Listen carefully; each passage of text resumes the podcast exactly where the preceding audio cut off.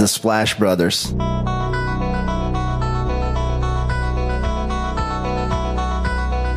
The Splash Brothers, is that?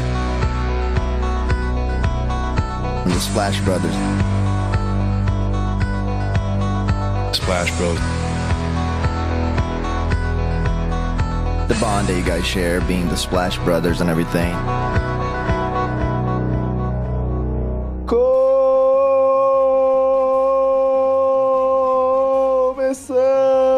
Splash Brothers número 170. Eu sou o Guilherme e você não é o Leonardo. Sou MT. Craque MT na área. Tudo bem, Marco Tullia? Tudo bem, fico só nos bastidores aqui. Dessa vez entrando aqui, invadindo o Splash Brothers e vocês que não estão acostumados com a minha voz, né? Quando eu me manifesto, eu manifesto com a voz do Google. Essa é a minha voz. Esse é o grande Marco Túlio Barma, nosso editor aqui do podcast, e às vezes acaba participando. A sua primeira temporada você participou mais conosco, hein, Léo? O MT. Força do hábito. Tão acostumado a falar Léo, ainda bem que você não é ciumento, que é, é como chamar a namorada atual de pelo nome da ex, né? Aqui não posso cometer essa falha mais no podcast, mas nesse último ano a gente não te chamou, né, MT? É, eu fico esperando o convite e ele não vem, né? E dessa vez apareceu aí e eu agarrei com todas as forças. Mas eu já participei, eu não, se eu não me engano, foi uma ou duas vezes, eu não tô lembrado agora, mas eu lembro de uma que foi com o Gabriel. Isso, a gente chegou a fazer algum experimento aí com vocês dois aqui falando no Splash Brothers. Se eu não me engano, era até uma relação com o Oscar. Ou não sei se foi o episódio 100 também eu participei. Isso também, verdade, bastante coisa aí que contamos com a sua participação aqui, MT. E você não tá roubando o lugar do Leonardo. O Leonardo goza de merecidas férias, pelo menos no podcast, hein? Não sei se o chefe dele ouve aqui. Eu não tô elogiando ele profissionalmente aqui no trabalho dele, porque não conheço o rapaz pra elogiá-lo ou criticá-lo. Mas aqui no, como podcaster MT, é um dos principais co-hosts do Brasil no assunto basquete da NBA, hein? É, o Léo é um excelente co-host, exuberante co-host, um dos melhores do Brasil. Não que eu tenha falado mal dele na parte dos Rockets, mas talvez tenha um pouco em peso na consciência disso. Prazeroso ser comparado a uma sumidade dessa como Leonardo Praglione, sempre tá aqui esperando uma brechinha que ele dá pra participar também. E eu acho que semana que vem ele tá de volta. O tanto que o rapaz tá bebendo, viu, MT? E amigos e amigas ouvintes, não sei se ele voltará pra gravação na próxima semana aí. Mas, bem, avançando aqui no podcast. Aliás, MT, nosso primeiro podcast aqui gravando em janeiro. Feliz Ano Novo aqui, reforçando, né? Segunda semana, então, reforçando o Feliz Ano Novo pra todo mundo, pra você também, inclusive, MT. É, Obrigado pra todo mundo, né? E a gente espera que esse ano seja melhor que o ano passado. Não que o ano passado foi, foi bom pra mim individualmente, mas a gente sempre espera um progresso que seja bom pra todo mundo. É isso, né? É o que a gente pode fazer e trabalhar pra que para que as coisas que a gente acredita elas se realizem aí. E é isso. Espero tudo de bom aqui pro Splash Brothers, pra você, pro Léo, pra todo mundo aí que acompanha a gente. Pra gente, pra gente, MT. E aí, aproveitando também, semana passada nós gravamos de maneira antecipada, porque o Leonardo ia viajar já, e não tivemos aqui como comentar a morte do Pelé, Edson Arantes, do nosso cimento. Então fica aqui uma tristeza pela perda do, da maior personalidade brasileira, pelo menos pra mim, MTI, o cara que talvez no Brasil, um dos países mais racistas do mundo, fez a população amar um negro. Então mostra como o cara foi um dos maiores da história, um dos maiores seres humanos da história aqui. É uma perda triste que tem uma correlação com o basquete ali pelo esporte. É algo que conversa um pouco com o nosso dia a dia, né? É, o Pelé é tão gigantesco que mesmo ele, igual você disse, mesmo ele sendo negro e, e no país mais racista do mundo, ele é o, ele é a maior personalidade do, da história do Brasil e, e mesmo com assim, uma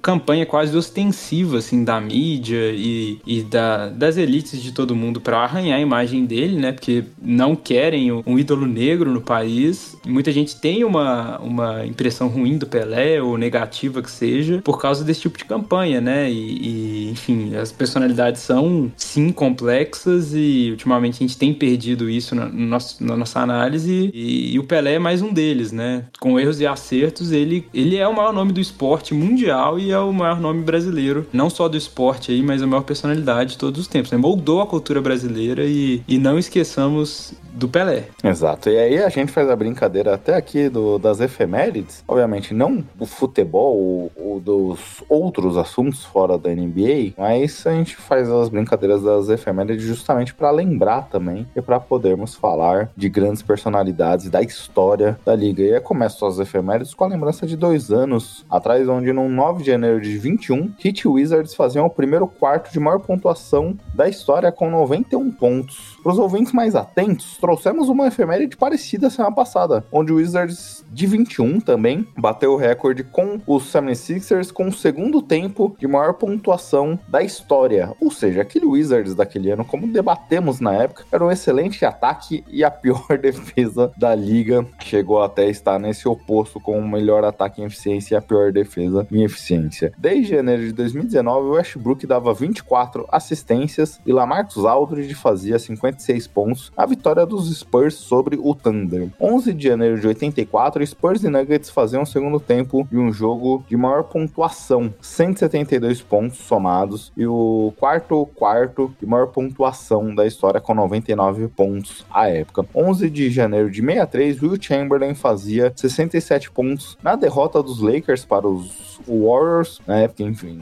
Filadélfia. 12 de janeiro de 60, nasceu o lendário Dominic Wilkins, nove vezes All-Star. 13 de janeiro de 21, James Harden era trocado do Rockets para o Nets. Olha só, falaremos do Rockets logo mais. Uma lembrança de quando começou a tristeza dos torcedores de Houston e começaram um tanque. Will Chamberlain, mais uma vez, fazia 73 pontos e 36 rebotes na vitória do Philadelphia Warriors sobre o Chicago Packers. Esse assunto abordaremos daqui a pouco, porque pontuações históricas fará parte aqui do episódio. 19 de janeiro de 19, Warriors fazia a maior pontuação de um primeiro quarto com 51 pontos. Allen Iverson fazia 58 pontos na vitória do 76ers contra o Rockets. Eu só não anotei a data aqui. E 15 de janeiro, eu falei 19, na verdade foi 15 de janeiro também ali atrás, viu? No recorde do Warriors. E 15 de janeiro de 65, Will Chamberlain era trocado de São Francisco Warriors para o 76ers MT. Fechamos aqui as efemérides do dia. É, e uma, umas efemérides aí de muito Will Chamberlain, né?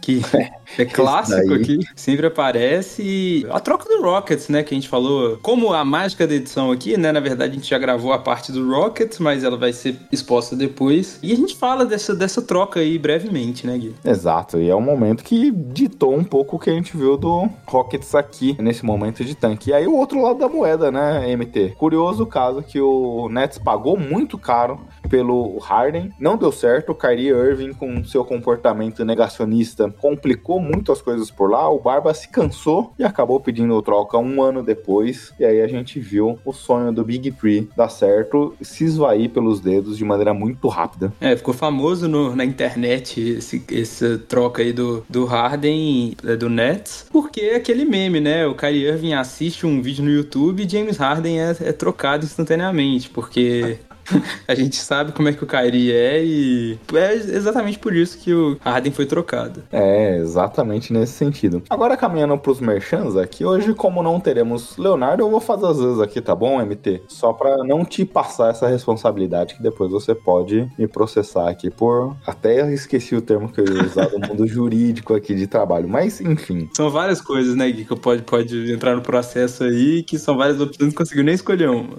Exatamente. Mas somos o Splash Brothers, estamos aqui em conteúdo de áudio toda segunda-feira, às 7 horas da manhã, disponível em todos os agregadores: Spotify, Deezer, Apple Podcast, qualquer outro, Google Podcast. É, todos os agregadores estão disponibilizados com, com o podcast do Splash Brothers aqui toda segunda-feira. Se você não tiver algum agregador ou se você tiver alguma situação que precisa ouvir pelo browser, estamos também no site do Jumper Brasil, www.jumperbrasil.com.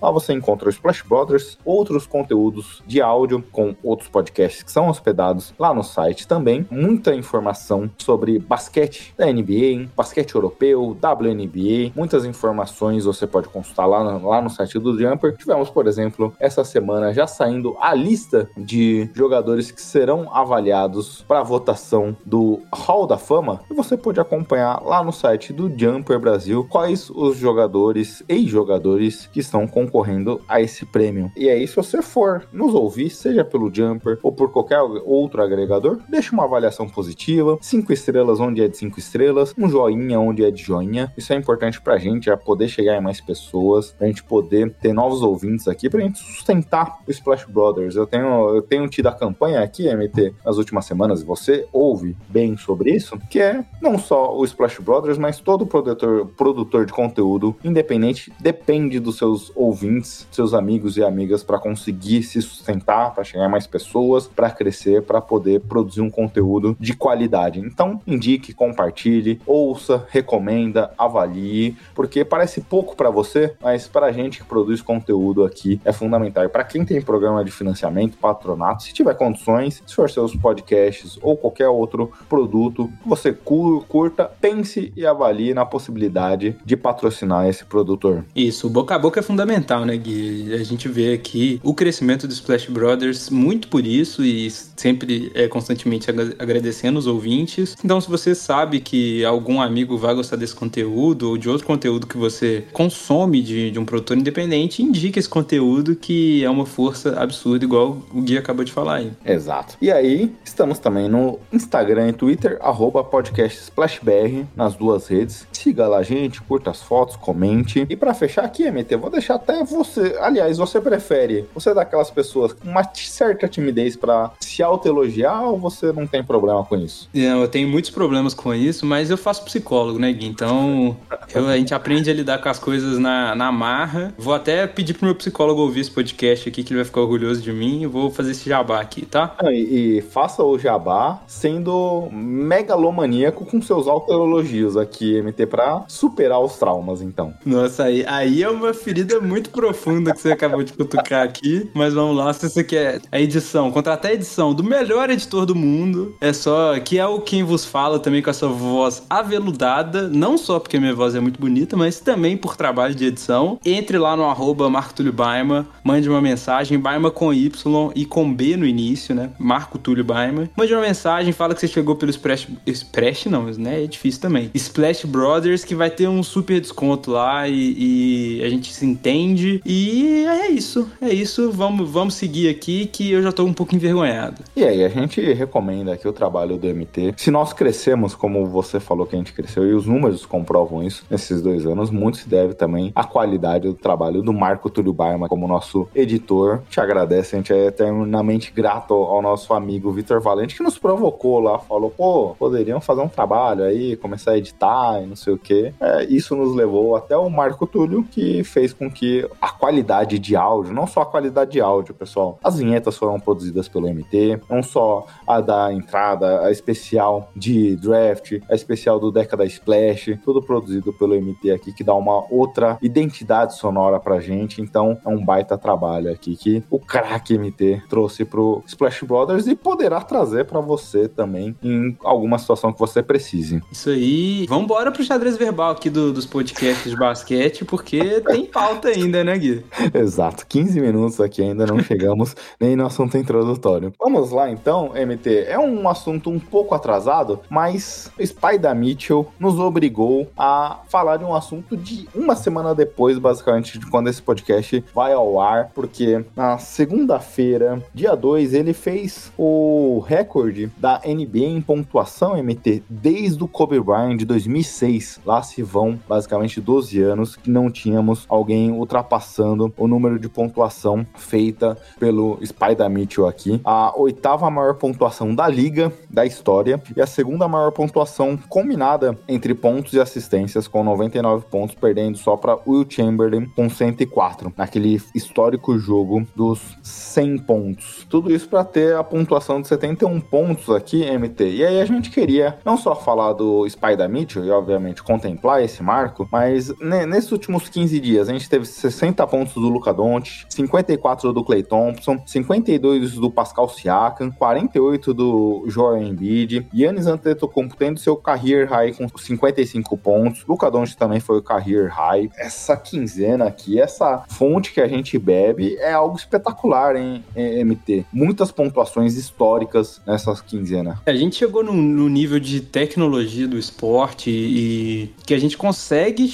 é, elevar o potencial dos atletas ao máximo mesmo, ali, beirando o limite do ser humano, e a gente vê cada vez mais isso com certos jogadores da NBA. E se você parar pra pensar, esse número aí, tirando da cabeça que eu tenho certeza que você comparar com as temporadas passadas, esse número ou se mantém estável ou aumenta, assim, de jogador, de quantidade de jogadores que atingem essa marca. E isso demonstra não só essa, essa questão de tecnologia, quanto de potencial que os jogadores que vão pra NBA hoje conseguem atingir, né? Você não tem só os jogadores que são dos Estados Unidos, mas jogadores, muitos jogadores estrangeiros, talvez os principais da liga sejam estrangeiros. Então, esse crescimento absurdo da NBA e, e de toda essa tecnologia do esporte e tudo que eu disse aqui tem grande papel para que esses jogadores consigam chegar a essas marcas absurdas, assim. E talvez por a gente estar tá vivendo esse tempo, a gente ainda não tem dimensão do, do quão grande, né? É isso, assim. É um jogador que, por mais que você fale aí que é o, o, o segundo jogador dentro de 12 anos que chega ali na, na marca de mais de 70 pontos, é muito absurdo. E, e se você para pra pegar ainda para ver as circunstâncias do jogo, do, no caso do Cavs, que terminou o primeiro tempo perdendo por 18 pontos de diferença e o Donovan Mitchell ainda tinha 16 pontos na, na partida, assim. Ou seja, ele fez 55 pontos. É, teve prorrogação no jogo? Teve, mas o jogador fazer 55 pontos ali na, na segunda etapa e na prorrogação é, é uma coisa absurda, é insano, assim. E não só isso, né? Ele deu 10 assistências nessa partida. E o curioso que eu tava até revendo e olhando com o olhar, já sabendo da pontuação dele, é você ver que ele não forçou o jogo. Se a gente recapitular aquele jogo do Kobe Bryant, quando ele faz seu maior recorde de pontuações com 81, se não me engano, ele força muitas jogadas. Na época NBA era de hero balls e tudo mais. Então a gente vê muitas jogadas sendo forçadas pelo Kobe naquele momento. E não é uma crítica ao Bryant, é só a visão do jogo daquela época. O Spider Mitchell não força isso. Ele tá passando a bola, o time tem rodado, obviamente, não tinha Ivan Mobley, não tinha Darius Garland, então faltava muito talento ofensivo para finalizar jogadas, mas não é necessariamente que o Spider forçava as jogadas e queria ele buscar essa pontuação de qualquer forma. Não, era um jogo que o número aconteceu de maneira natural, a meu ver, então eu acho que isso que me impressiona bastante. Sim, e assim, pegando as circunstâncias do jogo que a gente estava falando, né, que você acabou de falar de jogadores é, indisponíveis, é uma centralidade no jogo é, no Donovan Mitchell. Teve ali também, ele bateu 25 lances livres, né? Acertou 20. Então são coisas que acabam ajudando, mas não tornam esse número menos impressionante, né? É, é o repertório de jogadas que ele, que ele mostrou ali no jogo foi coisa de louco. Beleza, contra o Bulls, que não tem uma,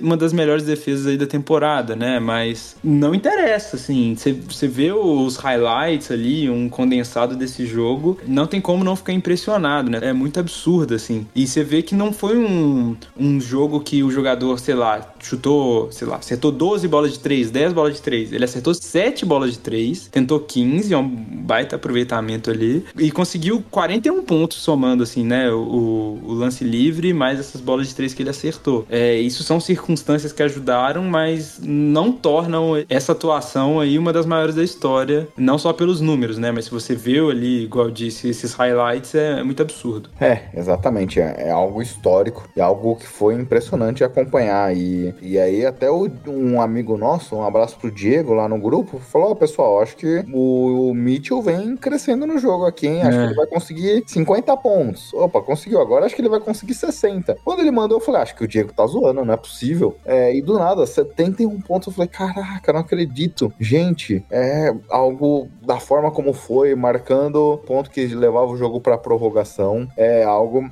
espetacular. E aí a gente até conecta o outro grande jogo que a gente viu do Don't, né? Mais 60 pontos, mais de 20 rebotes, mais de 10 assistências. Primeiro jogador com triplo-duplo com essas marcas, primeiro jogador a ter esses números, é, superando até o Will Chamberlain. A gente falava aqui das efemérides, sempre tem o Will Chamberlain. É um número que nem ele conseguiu ter, obviamente. É difícil a gente ver pivôs com assistências, é algo impressionante. E aí, essas duas grandes marcas aqui dessas, dessa quinzena que eu queria destacar aqui contigo, MT. Isso, e o do Doncic, assim, a gente tá falando das circunstâncias do jogo ali do, do Mitchell, teve todo aquela, aquele final de jogo, o Mavs perdendo ali por 9 pontos, faltando 30 segundos, e ele conseguindo reverter essa pontuação no final, levando ali pra prorrogação, que ele até comemorou achando que o jogo tava ganho, né? Mas foi pra prorrogação. Esses recordes também, é o segundo jogador com triplo-duplo com mais de 60 pontos, né? O outro é James Harden, o terceiro jogador fazendo triplo-duplo com 50, 20 e 10, que ele já entrou no quarto período assim, junto com o Will Chamberlain e o Washington Baylor. Então, são marcas assim históricas. E fora isso, Gui, só pra finalizar aqui, é, falando do,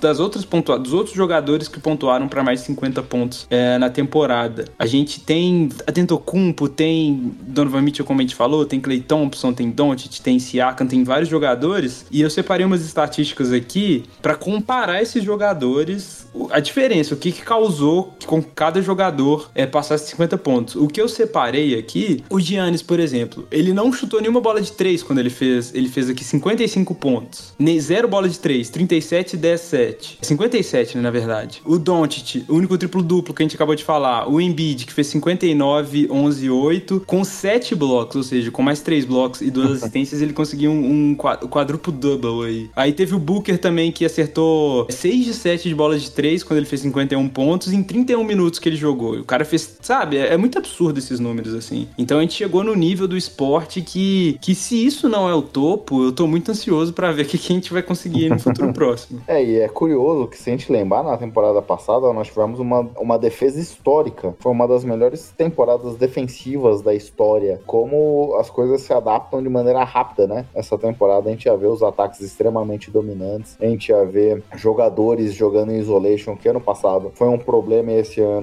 não, e esses jogadores sendo extremamente dominantes. Então, esse ano passado, de certa forma, foi a temporada das defesas, algo do tipo. Esse ano tem sido a temporada de joga jogadores individuais conseguirem se sobressair muito sobre os demais atletas aqui, sobre as demais marcações. Então, tem sido, como você falou, um ano espetacular aqui. Até por isso que a gente quis destacar um pouco esse assunto agora, né? E eu tô vendo mais umas estatísticas aqui. O, o Curry foi o que teve o único plus-minus negativo. Ele teve menos 14 e fez 50 pontos, 9 rebotes e 6 assistências. Então, essa, esse nível de, de jogador, assim, quando chega, chega nesse êxtase, né, de pontuação e de atuação, é mínima a chance do time perder, né? Estatisticamente falando, e é tão bom fazer parte desse tempo, né, Gui? É, exatamente. E aí, pra fechar aqui, MT, ele é puro êxtase? Eu gosto de usar uns termos assim diferentes, vocês vão ver aí ao longo do podcast, que, que chama atenção e é, e é gostoso de ouvir, né?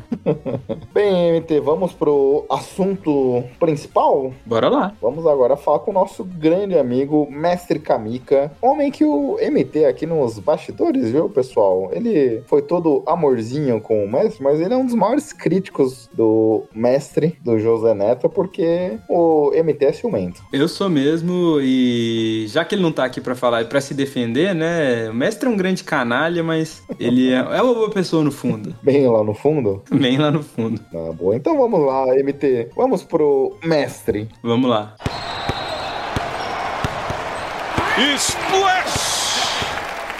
Bem, MT, entrando agora no assunto principal, aproveitei a ausência do Leonardo, que o Leonardo é meio contra times que estão em baixa, times que não dão, talvez, matéria de primeira página, que não tem confusão, coisas do tipo. Times ali que estão na maciota, mas pelo tanque, vamos dizer assim, de maneira geral, para trazer times que estão justamente nessa situação. E aí, para isso, aproveitei também para trazermos o nosso amigo aqui, MT, o Mestre Kamika, nosso grande amigo José Neto. Tamo junto, tamo junto, galera. Tamo junto. Cheguei, cheguei pra detonar tudo aí. Senti saudade do Leonardo aí nessas suas primeiras falas, mas a, a presença do MT é brilhante a qualquer ambiente, né? Mas já passou.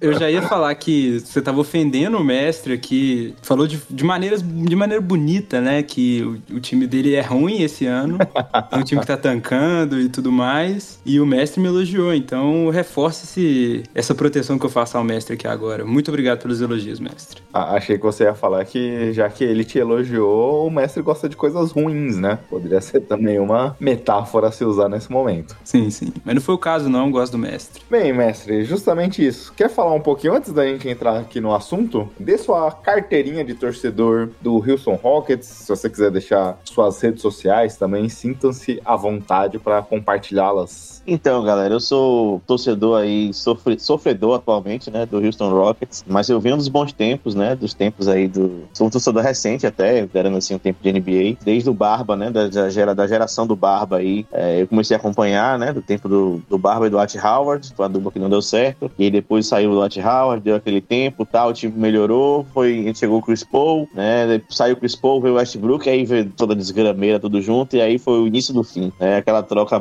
maluca lá que o, o Murray fez, forçado pelo novo dono, que queria dar uma, uma cara diferente ao time, e até pelo Harden também, que queria o Westbrook, não gostava do Chris Paul. E aí descambou que agora estamos aí há três anos com uma das piores campanhas, se não a pior durante últimos três anos, né? É, e vamos falar um pouco dessa tristeza que é está perdendo e com as perspectivas que talvez não sejam tão animadoras. Mas é, brevemente sobre isso aí. É, MT, o mestre já, já deu um pouco panorama do que a gente vai enfrentar aqui, né? Não é necessariamente o assunto, mas, por exemplo, relembrando, esse novo dono, né, mestre, como você falou, a gente tem aquele momento do ano passado, Marco, quando o, aliás, ano retrasado, faz tanto tempo que o Harden saiu que até esqueço às vezes. Mas na troca do James Harden, Kevs ia receber o Jarrett Allen por nada, mas com medo do contrato, o jogador viria a receber. O Rockets acabou trocando por uma pick, se não me engano, do Bucks naquela temporada mesmo. E o Jarrett Allen tem sido um excelente jogador esse ano. Só pra gente ver um pouquinho daquele momento de caos e desespero também, de tudo isso que combinou a entrada no tanque, que a gente vai explorar um pouquinho aqui hoje. E o tempo mostrou que foi uma besteira grande, né? É, eu até entendo, é, pensando com a cabeça do dono na época, não que o Jarrett Allen não merecesse, merecesse um contrato bom, né? Mas um jogador que sempre sai do contrato de calouro, você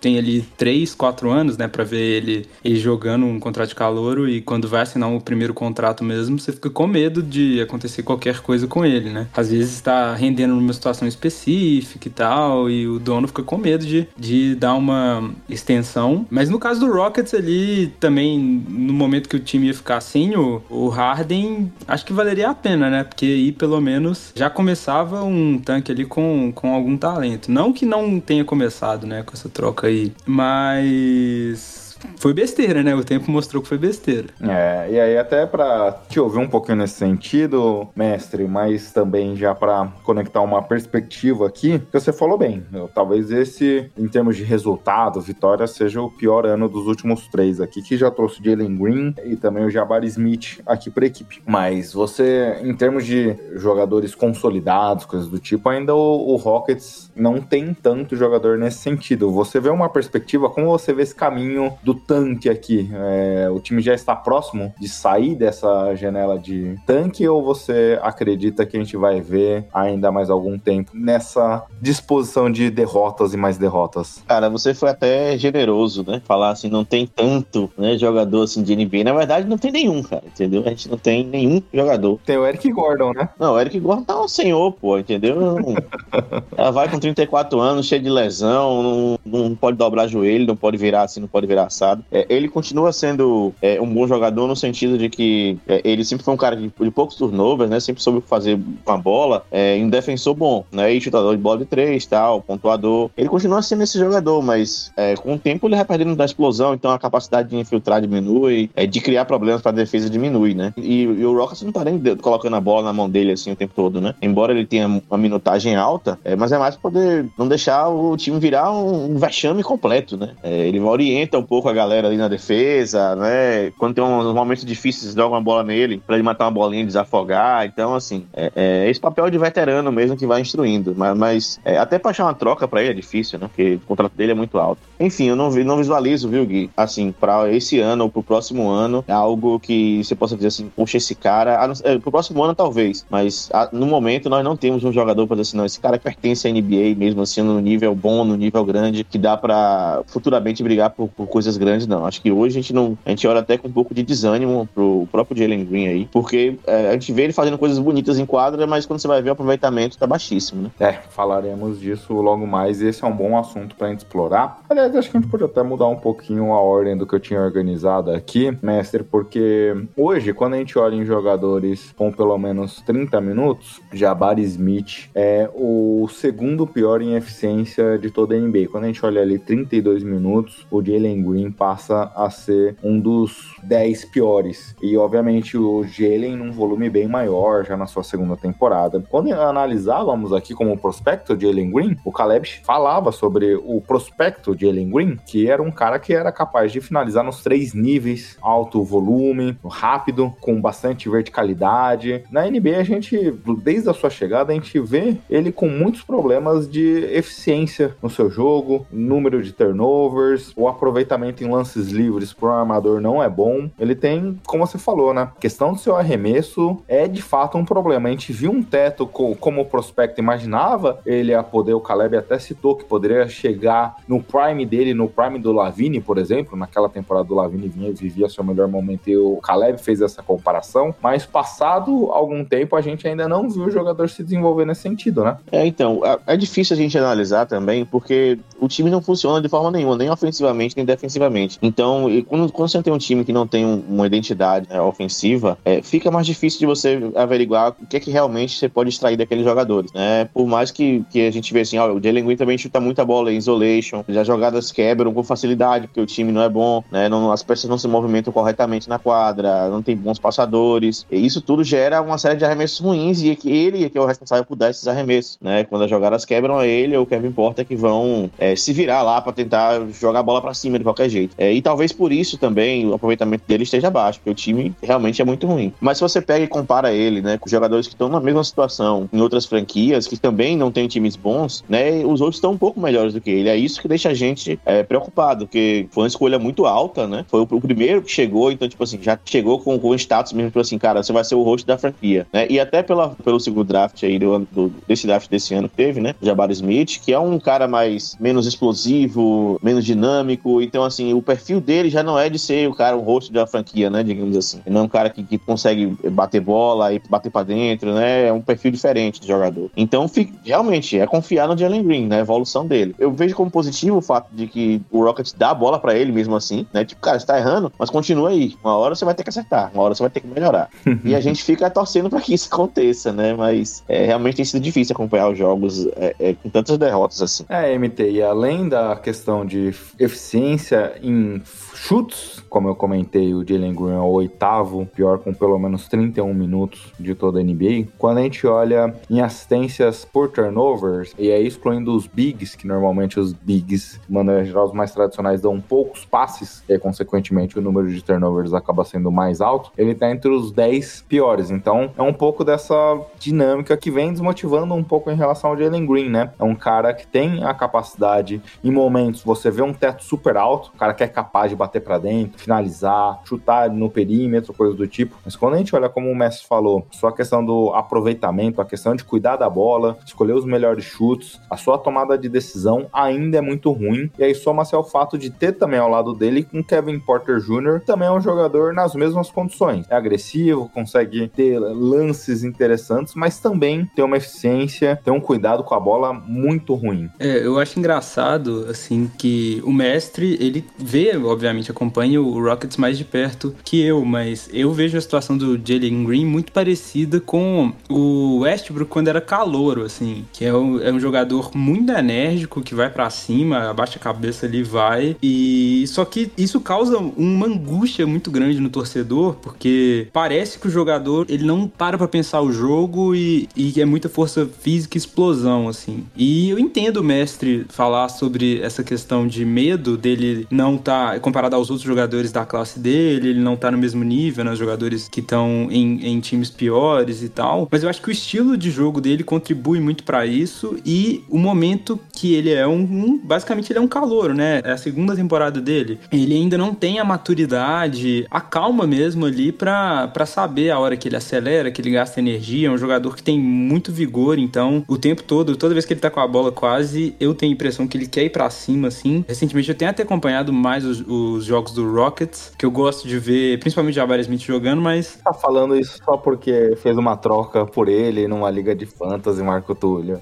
É o que mais me motivou a ver, né? É o que mais me motivou a ver. Mas o estilo de jogo deles, até o mestre é, chegou a falar isso, o Jabari é um, é um cara que não é por tem um estilo de jogo menos, mais coletivo, né? Ele, ele, é mais defensivo, mais aquele jogador que fica de canto de quadra para chutar uma bola de três ou disputar um rebote ali no, no garrafão. Ele não tem é, é o carisma, assim, né, do, do jogador que é o dono do time. Então, acho que tudo isso contribui para as atenções estarem mais em cima do, do Jalen Green e ele causar essa aflição no, no, no torcedor, assim. E, além disso, né, tem todo esse crescimento do, do Shengun, assim, né, no início da temporada, dessa temporada, é, foi dada mais responsabilidade para ele, né, em relação à temporada anterior. Ele é aquele cara que gosta de, de rodar a bola, de também tomar as decisões como, como o Jokic faz no, no Denver, assim, né, na, na cabeça do garrafão ali, ou, ou, com a bola, um big comandando o um ataque. Então, é, isso acho que acaba piorando o,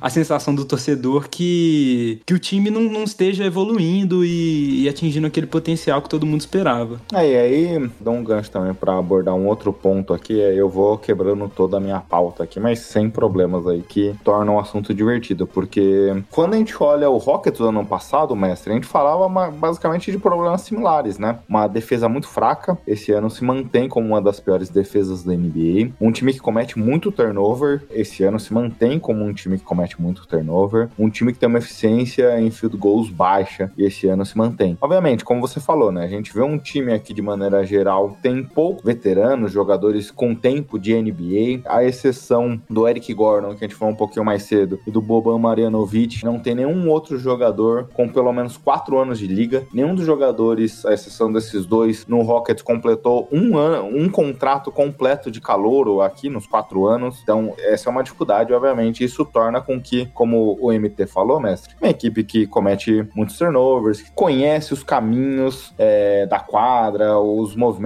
um momento que precisa resfriar um pouco o jogo, ainda tá aprendendo toda essa condição. Mas coletivamente eu ainda vejo o time sem muita evolução da última temporada para essa. Individualmente, pegando o Jalen Green, Kevin Porter Jr., são os dois jogadores que ano passado dominaram as ações do time e esse ano continuam cometendo me os mesmos erros no meu modo de ver aqui. Como você vê aqui o trabalho do Stephen Silas no sentido coletivo e individual? Porque minha impressão é que não, não houve muito desenvolvimento nesses um ano e meio de trabalho. É, então. Tocou num ponto importante aí, que é o trabalho do técnico nesse, nessa reconstrução, né? É lógico que para ele é um desafio tremendo você pegar um time com 20, 22 anos, 21 anos, como você falou, sem praticamente ninguém com experiência, né? Em que você fala, olha, façam isso, e o cidadão vai lá e faz. Não acontece isso no Rockets. É, talvez ele até fale, mas a galera não, não, não tá nem aí, velho, entendeu? Quer bater para dentro, quer chamar pick and roll, quer é, correr para pular rebote no ofensivo, sabe? Você fala, cara, transição, transição, transição. É o time, sei lá, deve ser um dos melhores em rebotes ofensivos da liga, porque os caras vão mesmo. O Tari isso adora pular para pegar rebote ofensivo. Shengun fica lá para tentar rebote. Os caras arremessam do perímetro e vão correr para pegar rebote ofensivo, sabe? Assim, é descoordenado. São 13 por jogo, é o segundo melhor da liga. Aí, é desordenado. Não é como se fosse assim, não, é uma coisa coordenada para poder pegar o rebote ofensivo e, e, quebrar o ritmo do outro time, né? Quando você faz isso, você força o outro time a não correr tanto. Mas não é o caso, o outro time continua continua correndo e matando bola em transição. É, e os, os, jogos muitas vezes acontecem que estão até apertados ali, até no final do segundo quarto, tudo quando inicia o terceiro quarto. Aí tem uma sequência de pontos que, que seriam evitáveis através da experiência apenas, porque fisicamente os caras são capazes, né? Em termos de, de, de arremesso, por mais que ele tenha eficiência baixa, os caras pontuam também. Mas é, é, defensivamente que a coisa vai realmente de mal a pior. Então, assim, o Silas ele tem esse trabalho difícil porque são jogadores jovens. É difícil a gente avaliar a evolução, porque eu não sei se o Rockets está pensando em montar montar um time, sabe? Eu acho que, é, que o ponto aqui é que eles, eles pretendem dar a bola e criar jogadas para decidir o que, que é melhor, o que é que funciona melhor com cada jogador individualmente, né? Eu não penso assim, ah, o Rockets vai ter daqui a quatro anos, vai ser o time, vai ser esse. Kevin Porter, Jalen Green, Shegun, Jabari Smith e mais um jogador no lugar do Eric Gordon e mais um sexto. Não, não vejo dessa forma, sabe? Eles ainda estão buscando quem realmente vai se sobressair para continuar e quem não se sobressair vai dar, vai, vai possivelmente vai ser trocado por pique ou por jogador mais consolidado, não sei, por alguém que queira apostar. E, e, também isso gera um clima meio que de liga, né? Porque todo mundo quer mostrar serviço. De liga é isso aí, cada um pega a bola, não olha nem pro lado, velho. vai criar jogada. Então o Shegun fica doido pra poder pegar uma bola em post-up. Pô, no último jogo mesmo assistindo, ele pegava pro Valanciunas e queria bater pra dentro toda a bola, pô. Aí você fala, cara, que é isso? É, respeita o, o, o Valanciunas, pô, sabe? Você não vai matar essas bolas em cima dele toda hora. E aí ele mata duas bolas, você fala, pô, que cara excepcional, conseguiu pontuar tal. Aí depois você fala, mas aí, as três bolas seguintes ele tenta o passe de costas e erra. Aí, ó, duas bolas depois ele vai lá e, e, e tenta fazer um handoff e erra o próprio handoff, uma coisa simples, uma jogada básica e boba, né? Então, assim, eu cria esse clima de Dilly quando está assistindo uh, os jogos, né? Mas aconteceu uma coisa interessante assistindo o último jogo, que o, tomou uma porrada gigantesca do Pelicans, né? Sem Zion e sem Brandon Ingram. Mas os caras, eles se indignaram, velho. Então, tipo assim, você vê, pô, cara, eles não estão gostando mais de perder, portanto. Acho que eles querem perder por pouco apenas. Agora não vou me lembrar qual o jogador, acho que foi o Eiton, quando chegou, aí o primeiro ano dele, ele ainda era sem o Chris Paul, né? Ele falava isso, que quando chegou no vestiário após a primeira derrota humilhante, assim, esses placares de 30 de diferença, e o pessoal lá no vestiário levando a vida normal. E aí ele falou, cara, impossível isso, vamos lá, pessoal, não pode se, se acomodar com essa situação não, a gente tem que sentir essa derrota, porque essa é a parte legal também do da dinâmica do draft, né, porque o Jalen Green foi vencedor na sua carreira, o Jabari Smith foi vencedor na sua carreira universitária, escola e tudo mais, então isso faz com que eles não estejam acostumados com a derrota, né? É, é legal também nesse sentido, mas aí também volta a outro ponto, né? Que normalmente os times, a gente vê, por exemplo, por que o Pistons pagou caro no Bojan Bogdanovic? Porque é um cara que tem experiência, que já chegou em playoffs, consegue contribuir e tudo mais. Então, também essa questão da experiência para poder contribuir em alguns momentos é importante, porque MT, por exemplo, um, uma estatística aqui que, como o Messi falou, é um time que toma muita corrida, é um time que tem muita dificuldade defensiva, mas o Rockets é a nona equipe que mais chuta de três da NBA e é a 28 em aproveitamento. Em muitos momentos não é o melhor arremesso, não é o tipo de arremesso que você quer dar. A quebrada, a jogada quebra, que nem o Messi falou, em muitos momentos você vê o time tentando a bola de três. Quando a possibilidade poderia, poderia ser bater para dentro, tentar alguma outra jogada, tentar buscar algum outro tipo de finalização de jogadas. E o Rockets aqui tem muitas dificuldades também nessas leituras. Sim, acho que tudo tem a ver com maturidade e trabalho coletivo, eu acho vocês estavam falando aí do, da questão do trabalho do Silas, e por ter só um, um veterano mesmo que entra em quadra e, e, contribui, ou deveria contribuir, né, que é o Eric Gordon, o time fica, parece que alheio, assim, e muito solto, cru, e meio que dependendo só das individualidades de cada jogador. Quando você tem um jogador que mais maduro e, e mais velho e sabe o que faz dentro de quadra, por mais que ele não seja um jogador é, topo de linha, assim, de excelência na NBA, faz muita diferença diferença, né? Igual aquela época lá do, do tanque dos Sixers pra pegar Embiid, Ben Simons lá e, e todo mundo. Quando o Ish Smith entrou no time, o Ish Smith, que é o Ish Smith,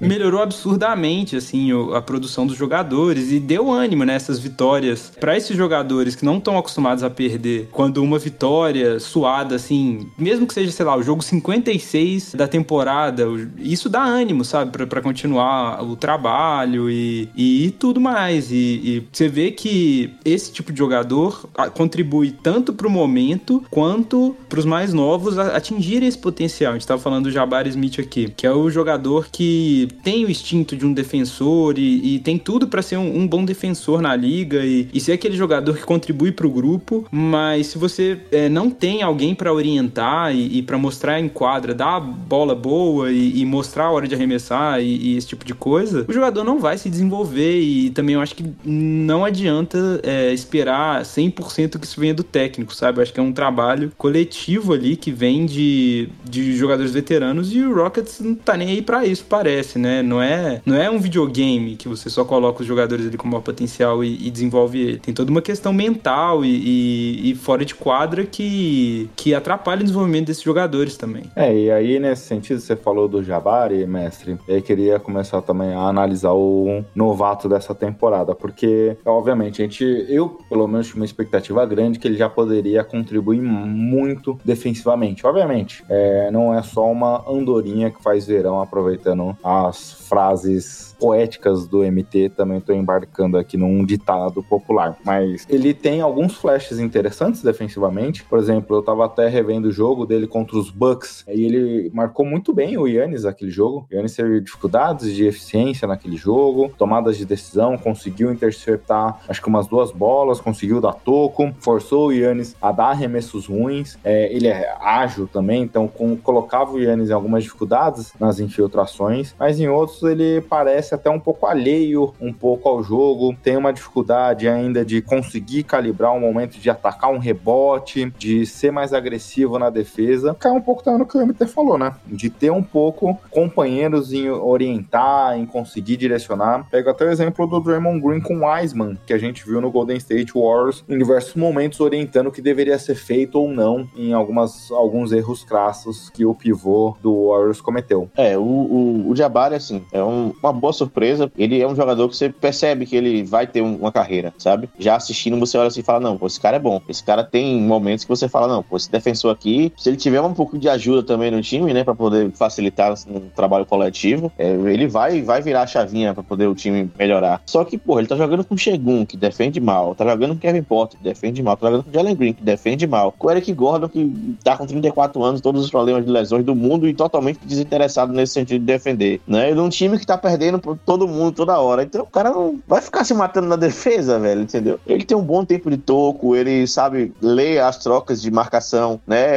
Ele já tentou marcar, por exemplo, no jogo contra o Mavis, o Doncic, então assim, fugir dos corta-luzes e tal, é coisa que ele tá começando a, a, entender um pouco mais essa dinâmica dentro da NBA também, né? É uma fase de adaptação também pro, pro próprio jogador, né? O estilo de defesa que ele enfrentou nos tempos de, de, de colégio e de, de, de, faculdade, né? É, eram outros, né? Totalmente diferentes. Então o cara tá aprendendo, tá aprendendo. O potencial tá lá, tá lá e, e, eu acredito muito nele, nesse sentido de defesa. No ataque, a gente já sabe de cara que, pô, não vai bater bola, bater para dentro, criar arremesso com facilidade. Muito difícil ele conseguir evoluir nesse, nesse sentido, né? Ele não tem a agilidade suficiente, o ball handling suficiente para poder é, trabalhar esse tipo de jogada. Mas ele tem uma, uma importância muito grande, né, ofensivamente, porque ele faz é, boas leituras. Por exemplo, ele é muito bom no pick and pop. No pick and roll, se ele começar a passar a bola um pouco melhor depois que receber, ele fez o screen recebe o passe, ele pode passar a bola para a zona morta, por exemplo. Mas ele ainda não enxerga esses, esses passes, esses lances. Né? É algo, por exemplo, que o Garuba já faz melhor do que ele. Né? Por talvez ter um ano a mais de NBA só já fez a diferença. Né? O Garuba, quando chegou, também não era bom passador. E, e o Garuba, apesar de, como você falou, não ser um bom passador como prospecto, já jogava com profissionais, né? Então isso às vezes coloca ele um passo ali um pouco além também. É, a escola também, né? A escola de passadores, né? A europeia é muito mais é, passador nesse sentido, né? Então, assim, é, tem, tem potenciais, lógico. É claro que a torcida inteira queria o, o banqueiro, não tem nem dúvidas disso. Foi uma tristeza quando ele saiu logo na primeira pro Magic, mas é, é um jogador bom. É, o que deixa a gente receoso é porque essa dupla, Jalen Green e Jabari Smith,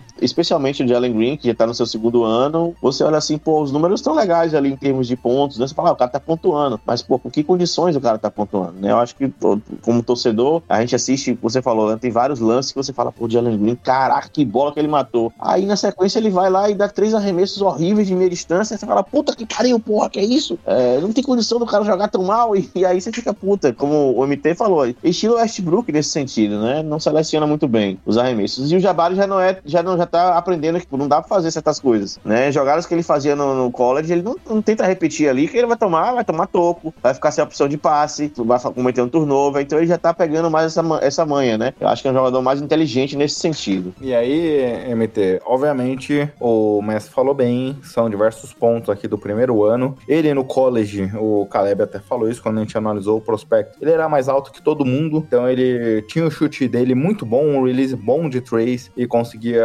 chutar em, em cima da marcação, porque ele ia conseguir converter a bola e tinha um excelente aproveitamento, chutou para mais de 44% no college, mas na NBA ele ainda não tem conseguido implantar seu chute de três. Acho que de todas essas evoluções que o Messi falou e a gente vê até uma melhora um pouco nos últimos 10 jogos de uma eficiência dele, essa melhora da eficiência não está incluso as bolas de três. Ele ainda continua sendo muito inconsistente nesse tipo de jogo que, em teoria, era seu, a sua principal arma ofensiva vinda do college. Então, acho que aqui também tem um trabalho dele de conseguir buscar outras armas, outras alternativas. E normalmente a gente olha o contrário, né? A gente vê um Jamoran, um Westbrook que bate para dentro e finaliza jogadas, e aí, consequentemente, a marcação acaba dando espaço para ele chutar de três. Aqui as marcações, de maneira geral, se aproximam mais, porque o handling dele é muito fraco. Ele tem uma dificuldade de passar pelo adversário com a bola, driblar. Existe uma necessidade dele também de adaptação em relação um pouco ao seu jogo. É, e antes dele entrar na NBA, a gente já pensava que seria o encaixe perfeito com o Jalen Green, né? Justamente pelo que você acabou de falar agora, por esse espaço que ele é, deveria ter para arremessar e, e, só que não tem isso, né? Porque o Jalen Green é, perde muitas bolas nesse, nesse ritmo insano dele e, e falta de maturidade e acaba com que o, a defesa adversária é, não deixe tanto a, a, marcação atenta, né? Quando ele vai para cima, assim, né? Se aperta um pouco e, e, já dá um resultado ali. Mas o Jabari, ele vem melhorando, assim, na, nas últimas rodadas, desde que eu venho acompanhando ele. Olhando os números das primeiras rodadas, ele tem, acho que, se encaixado melhor no Rockets e encontrado mais alternativas para conseguir fazer o jogo dele fluir. E isso é muito bom se você pensa que é o primeiro ano dele e o jogador tem essa cabeça dentro de quadra de tentar achar é, o que, que ele pode melhorar e, e, e, se desenvolver mesmo de acordo com o que o time precisa ou com o time pode oferecer e ver isso dando resultado na, na realidade, né, nesses últimos jogos aí, você fica mais ansioso com o que ele pode virar no, no futuro até próximo, assim. Porque, ao que tudo indica, é, o, o, Rockets é, tem todos esses problemas que a gente tem falado, mas são jogadores individualmente que têm um potencial muito grande. Então, se um, dois ali derem certo e, e chegarem no potencial que a gente espera deles, basicamente o Rockets ali já vai ter duas estrelas da liga e pode construir um time em torno deles ali que deve chegar longe, assim. Falar título não, porque depende de vários fatores, mas pode montar um time competitivo sim. E, e tudo isso que a gente vem falando do, do Jabari Smith deixa o torcedor e, e quem acompanha é, mais ansiosos para que chegue esse momento, assim. É, até nesse sentido, mestre, eu e o Léo já falamos aqui na última temporada do podcast que particularmente é algo que nos incomodou no último ano e eu acho que se repete. Você até chegou a falar um pouco disso pouco antes, porque vai bem em linha do que o Marco também falou agora. O time tem tentado desenvolver todo mundo. Então a gente via ano passado, por exemplo, a bola muito na mão do, do Kevin Porter e ele sendo uma máquina de turnovers, enquanto a nossa expectativa, pelo menos como torcedores, era ver o desenvolvimento do Jalen Green. Ele ser o criador, ele passar a bola, ele dar assistências, ele tentar se desenvolver nesse lado do jogo que não era necessariamente o que a gente via como prospecto. Aqui parece que, como você falou, um pouco de, é, de league. Todo mundo tem feito um pouco. E aí, como o Marco Túlio falou, ah, putz, talvez no cenário ideal a gente veja dois desses jogadores se desenvolvendo. Mas pro torcedor também é frustrante você não ver esse padrão de jogo, essa maneira clara de quem você vai tentar desenvolver, de quais é o. de quem faz o que, de quem é o papel de quem. A gente viu ano passado nosso querido Sucupira jogando com os, os reservas para poder dominar as ações. Aqui eu tô falando do Shengun, que, como o Messi falou, dá muito passes de costas, então é, tem esse apelido. E esse ano até entrando mais entre os titulares. Mas parece que o Rockets está tentando desenvolver todo mundo ao mesmo tempo, né? Então, isso daqui acho que não seja necessariamente uma orientação técnica, mas um plano coletivo de toda a franquia, mas eu, eu acho um pouco frustrante essa dinâmica de desenvolvimento. É, só uma, uma breve correção. É o Curupira, não é o Sucupira, não. Desculpa aí.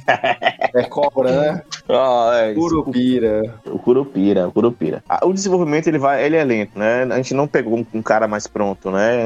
Nós não pegamos um Doncic, não pegamos um Trey Young, não pegamos um, é, um Paulo Banqueiro, um Evan Mobley. Já percebemos isso, né? Isso já é um fato eles se o desenvolvimento se vai estar tá acontecendo, né? É de forma mais lenta. O Shengun em particular, você citou aí o nosso querido Curupira, ele é um dos jogadores que você já percebeu, eu já percebi isso, né, assistindo. Ele já já tá se posicionando um pouco melhor para receber as bolas, ele já tá buscando alguns mismatches, já um pouco menos é, afobado quando recebe a bola, é mais paciente e tal. Ainda assim, tem muito a evoluir, especialmente no jogo defensivo, que é uma lástima ainda, né? Não dá para você cravar assim, ah, não vai ser um center que vai desenvolver o lado defensivo a ponto de ficar pelo menos ok, né? Que é o que a gente espera do jogador da NBA. Você tem que ser minimamente ok, né? Senão todo mundo tem que correr para poder, pra poder suprir sua, sua falha né, defensiva, né? E aí acaba você criando o que o Timberwolves fez, né? Chamando o melhor defensor da, da, da liga, protetor de aro, para cobrir um pivô, né? Isso que o seu pivô não consegue fazer. É, e aí fica um jogo estranho, enfim, tá dando muito certo até o momento, né? Mas é muito cedo. Eu sempre penso assim, eu, tô, eu, sou, eu sou otimista de, de carteirinha, porque eu penso sempre que é muito cedo, é muito cedo, é muito cedo. Porque a gente quer que o Jalen Green estoure no ano que vem, diminua esses, esses turnovers e consiga um aproveitamento melhor, que o time comece a disputar os jogos,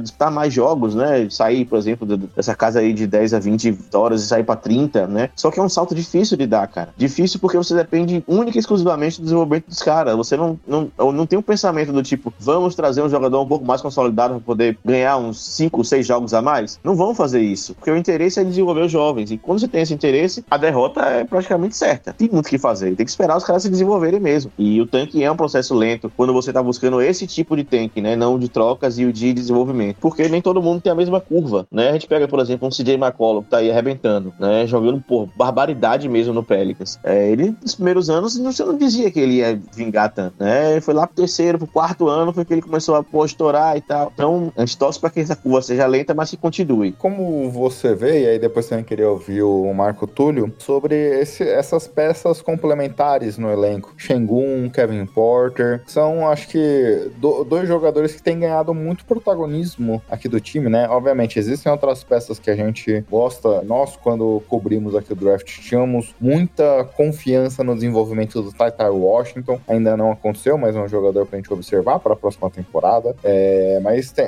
esses dois jogadores aqui são jovens, têm demonstrado teto altíssimo em momentos interessantes da temporada. É, então, o, o Tatai Walsh tá até jogando mais agora nas últimas partidas, né? Então estão começando a colocar o menino também poder, vai lá, se vira. Já que tá perdendo mesmo, né? Tem interesse em intenção nenhuma em disputar nada, é, vamos colocar eles também poder jogar, né? Tanto ele quanto o Tarisso, que chegaram essa temporada, são surpresas agradáveis. O Tarisso tem jogado bastante tempo até, né? Considerando que já existiam outros pra posição, tem o Kenyon Martin ali, então ele tem conseguido minutos. E embora seja muito afobado e às vezes até atabalhoado na defesa, o potencial físico que ele tem, a confiança que ele demonstra, o que ele tenta entregar em quadra, deixa tudo em quadra, vai, pula no rebote, se joga e tal. É esse tipo de jogador que num, num time vitorioso consegue se sobressair mais, né? Com um time só perdendo, o cara tá jogando, se jogando nas bolas à toa, porque correndo o risco de lesionar ou lesionar um companheiro pra tomar de 30 pontos, pô, entendeu? É uma situação meio estranha. É, e quanto ao Kevin Porter que você falou, eu tenho uma relação assim de amor e ódio com o Kevin Porter. é, quando ele chegou, eu falei, puta merda, esse cara não, velho, não dá. Dá, não dá, não dá. O Kevin Porter não tá, não, não, não, não vai descer, não vai descer. E aí, ano passado todo, foi ele fazendo essa dupla com o Jalen Green, eu falando, pô, esse cara perde muita bola, perde muita bola idiota. Pra que esse cara deu esse arremesso? O pior arremesso possível. É, mas esse ano, ele, pra mim, tem sido assim, tô começando a gostar um pouquinho dele, né? Porque é, ele dá pra perceber também uma melhora dele nesse sentido de colher um pouco melhor as jogadas, né? E como o time também agora tem menos dependência, né? Na, na temporada passada a gente tinha o Christian Wood, né? Que centralizava bastante a jogada dele e tal. Que o Rockets queria trocar, queria mostrar ele e fazer dele uma vitrine. Então esse ano tá. Os pontos do Christian Wood foram mais divididos aí. O Jalen Green subiu, o Kevin Porter tá chutando mais também. E tá com aproveitamento decente também, né? diferente do, do, do Jalen Green. Então eu tô, tô confiante aí que ele é um jogador de NBA já mesmo, sabe? Tinha essa dúvida até o ano passado. Eu dizia, não, esse cara não pode, nenhum time vai poder apostar nele. Agora, quando eu falo é um jogador de NBA, fique bem claro. O jogador pra ter uma rotação, pra estar na rotação. Não é o cara que vai chegar na sua franquia e falar assim, porra, Kevin Porter evoluiu, tá mantendo 30 pontos por jogo, aproveitamento alto, defendendo a maravilha. Não. Ele continua sendo é, uma, uma, uma besta fera, uma mini besta fera, costumo dizer, né?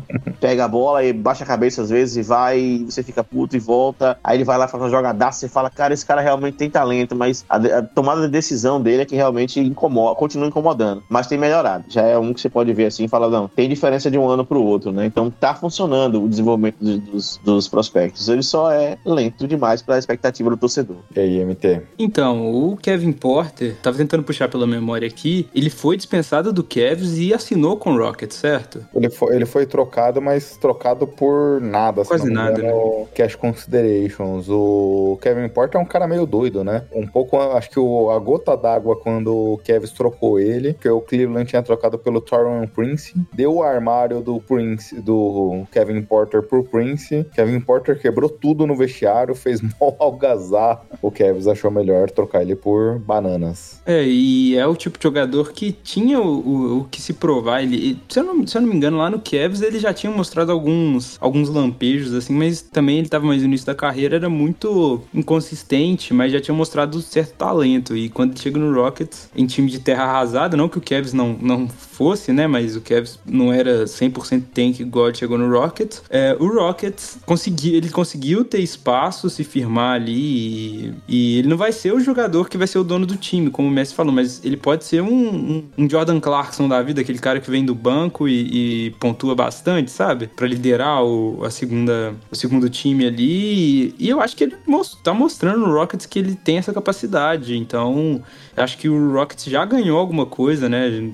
Assinou ele sem responsabilidade nenhuma e já conseguiu tirar um valor de um jogador aí que, que chegou de graça. Então. É oportunidade de mercado, né? Exatamente, é isso que tinha que fazer mesmo. O que o OKC fez aí por, por bastante tempo, né? Com o veterano, ele conseguiu fazer com um jogador jovem ainda, que dá para aproveitar e mostra já, já certa é, maturidade. Não que ele seja o jogador maduro, né? Ou inteligente em quadra, também porque não faz o estilo dele, mas comparado aos outros ali em volta, ele, ele já mostrou o valor. E outros jogadores secundários, se não tiverem isso, igual o Messi estava falando do, do Tari Eason aí, um exemplo que é um jogador que não vai ser aquele jogador que vai comandar o time, mas ele precisa se provar como jogador. E se o time continuar perdendo, não tem como esse jogador mostrar raça e porque não, não tem esse incentivo, né? É, aí outros jogadores como um Shengun da vida erra bastante e não, não mostra é, ímpeto ali na defesa, né? Inclusive tem pessoal tem criticado bastante ele nesse lado da quadra. São jogadores que individualmente têm certo potencial, mas eles alguns mostraram, né? Que é o exemplo aí do eu ia falar Eric Gordon, mas no caso do como é que é o nome do Kevin Porter. Tem esses novatos que precisam se provar, sabe? Mas não sei se o Rockets também é o lugar para esses jogadores secundários conseguirem alguma relevância. É, muita gente, né? Nesse processo, quando você tem muita gente para desenvolver, muita gente vai ficar pelo caminho que não terá condição. E aí, mestre, dois assuntos aqui pra gente ir caminhando pro fim. O primeiro é, obviamente, se ouviu falar uma temporada atrás de uma potencial troca do Eric Gordon. Isso esvaziou, porque, como você falou, ele envelheceu, problemas de lesão, tendo algumas dificuldades para fazer valer alguém querer pagar os seus 20 milhões de contrato. Talvez uma first que o Rockets pedia em outro momento. Mas, obviamente, se faz necessário, por tudo que a gente falou aqui, ter veteranos também possam contribuir um pouco nesse sentido. Como você vê aqui o futuro do Eric Gordon, que tem mais essa temporada e a próxima de contrato garantido 20 milhões por temporada? Cara, quando o, o deu esse contrato lá atrás, eu falei, cara, agora deu ruim, porque quatro, eram quatro anos, se eu não me engano, né, nesse, nesse ritmo de 18 a 20 milhões, ele já com 32 anos, é, o Rockets já não tinha mais aquele, aquele time, né, chegou a, a disputar com o Golden State State ali e tal, levou pro jogo 7, né? Fez cara feia pro Golden State. O Golden State no auge. Então, assim, eu já sabia que ia ser um processo difícil de conseguir trocar depois e que ele ia piorar ao longo dos anos, né? Era uma coisa que era já sabido. Enfim, naquela época a gente ainda pensou que o time fosse disputar com mais anos. A Harden tava sob contrato, adorado pela franquia. É, e um, o Murray foi lá e falou: não, vamos renovar, porque são parceiros, né?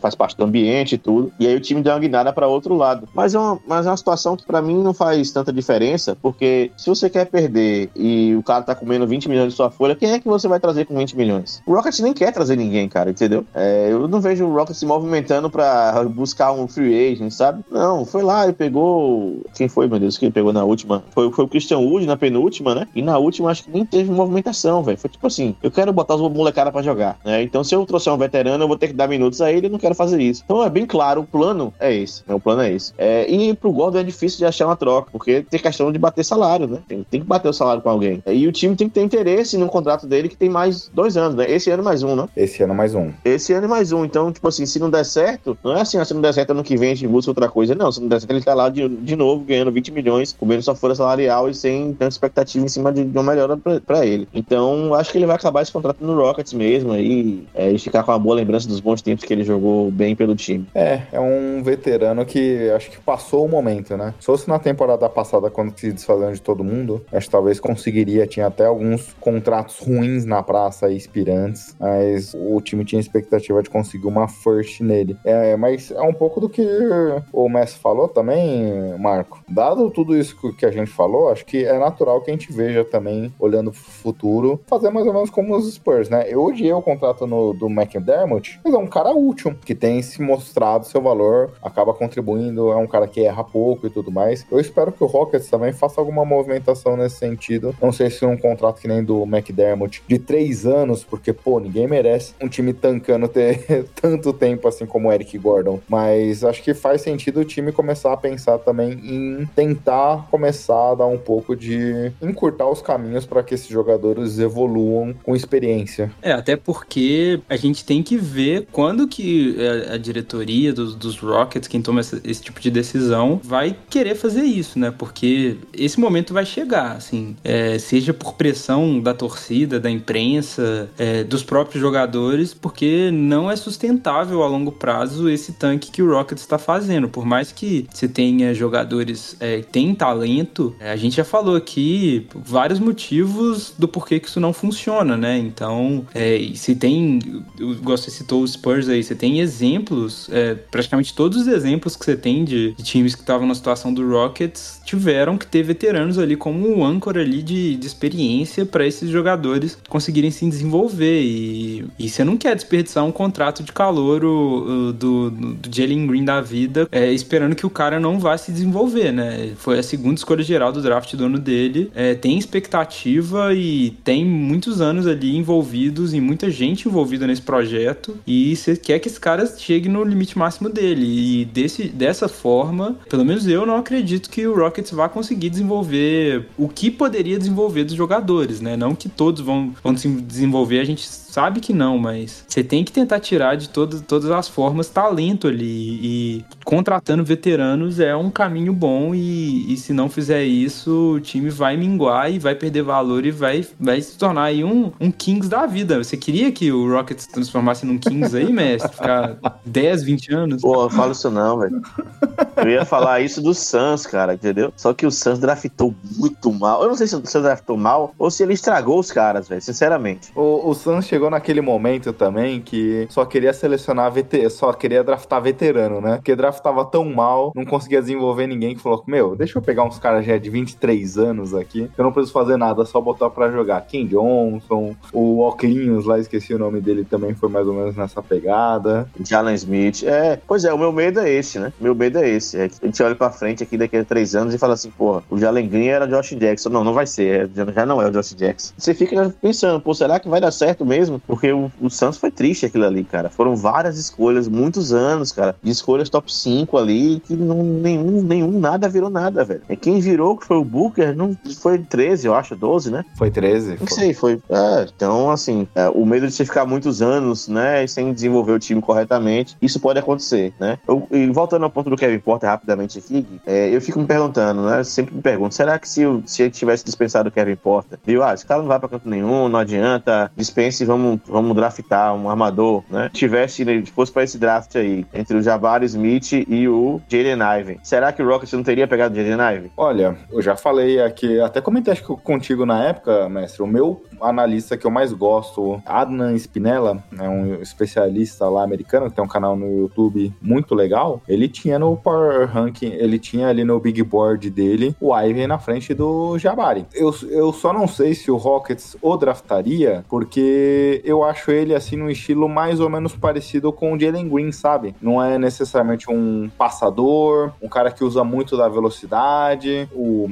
Ivey finalizava muito em dois níveis, né? De três e no perímetro, não tinha um chute da meia distância. Mas eu, eu talvez, dado o experimento do Kings de Halliburton e Fox não ter tido funcionado, eu não sei se o time talvez teria algum receio disso, mas é algo que eu não duvido. Pelo talento, eu veria isso acontecendo. É, então, fico, eu fico com essa, com essa dúvida aí, cara, porque o, é, o Ivan, eu gosto bastante do Ivan também. E quanto à questão de, de estilo, de coisa, eu, como eu disse, o time não tá buscando ainda formar um time, né? Então, já que a ideia tá de, trazer talento e ver o que que dá, se dá certo, se não dá certo, quem é melhor entre o Green e o Ivan, ou o Green e o Jabari Smith, ou quem vai ter mais a bola entre o Segun e o Jabari Smith, por aí vai. Então, pega o maior talento possível, né? E talvez se você pegasse o Ivan ser reserva do Kevin Porter, pô, você estaria desperdiçando o próprio talento do Ivan. Aí foram no Jabari, não sei, também é especulação, né? É, é um pouco do, do sofrimento como torcedor, né? É, exatamente. Momento, se o Jabari tivesse estourado, você não estaria pensando isso, mas como ele ainda tá no seu processo natural de amadurecimento, bate um pouco em si. Um pouco do que a gente vai falar daqui a pouco dos Spurs, já vou até queimar a pauta e adiantar. Os Spurs selecionaram, por exemplo, o Devin Vessel, que foi bom, deu certo, tem funcionado, ok, mas a escolha seguinte do, da dos Spurs foi o Halliburton. E aí, fala, é, errou, né? Pô, velho. A pessoa Halliburton no Spurs, velho, rapaz, ia ser lindo, viu, bicho? Ia ser lindo lindo, lindo. E ele chegou bem pronto pra NBA. E a gente tinha ele aqui como um talento top 8 na época do draft. Nossa expectativa era que ele saísse alto. Então, obviamente, uma tristeza como torcedor agora. É, infelizmente tem que passar por isso aí, viu? Como eu tô todo ano draftando alto, então eu vou ter que passar muitas vezes por isso. Mas esse ano o Emba vem. Torcedores do Rockets, atenção, atenção, atenção. Esse ano o Emba vem. Não é possível eu passar três anos com a, com a pior campanha, ou com as, uma das duas piores campanhas e não pegar uma pique 1, pô. Não é possível que isso vai acontecer com a gente, não, velho. Eu vou ficar louco, eu vou ficar nu na rua, velho. Na moral, bicho. Se essa porra não acontecer, velho. Ah, eu vou torcer pra isso, então. Porra, não faz isso não, cara. Me queira, queira me ver feliz, velho, não preso. E assim, se você pegar os podcasts que o mestre participou, ele falou a mesma coisa nos dois últimos anos aí, né? E parece que zicou, né, mestre? Que ia ficar nu? Não, não. Não, ele, ele falou a mesma coisa do, do draft, né? E, e a gente viu o que aconteceu. Então, se o Rockets não pegar piquinho, a gente já sabe de quem é a culpa. É. De fato, uma tristeza, mas é o que nos resta, né, mestre? Nós, como torcedores de time que estão tancando, nos resta torcer por uma, uma sorte nas bolinhas. É isso aí, é isso aí. Era mais ou menos isso, mestre, que a gente tinha se organizado para falar hoje. MT, qual foi sua impressão como co-host aqui participando? Porque não falamos mais cedo, mas hoje estreia aqui do MT como co-host do podcast. É, é um trabalho muito fácil, né, que o Léo que o Léo desempenha com Que é isso, cara? que o Léo desempenha com um baixo nível, então qualquer coisa que Peraí, por que é isso? Não, tenho que interromper você agora, meu amigo. Rapaz, eu preciso ir embora, velho. Não posso ficar estudando isso, não. Por que isso, velho? Largou essa aí, bicho.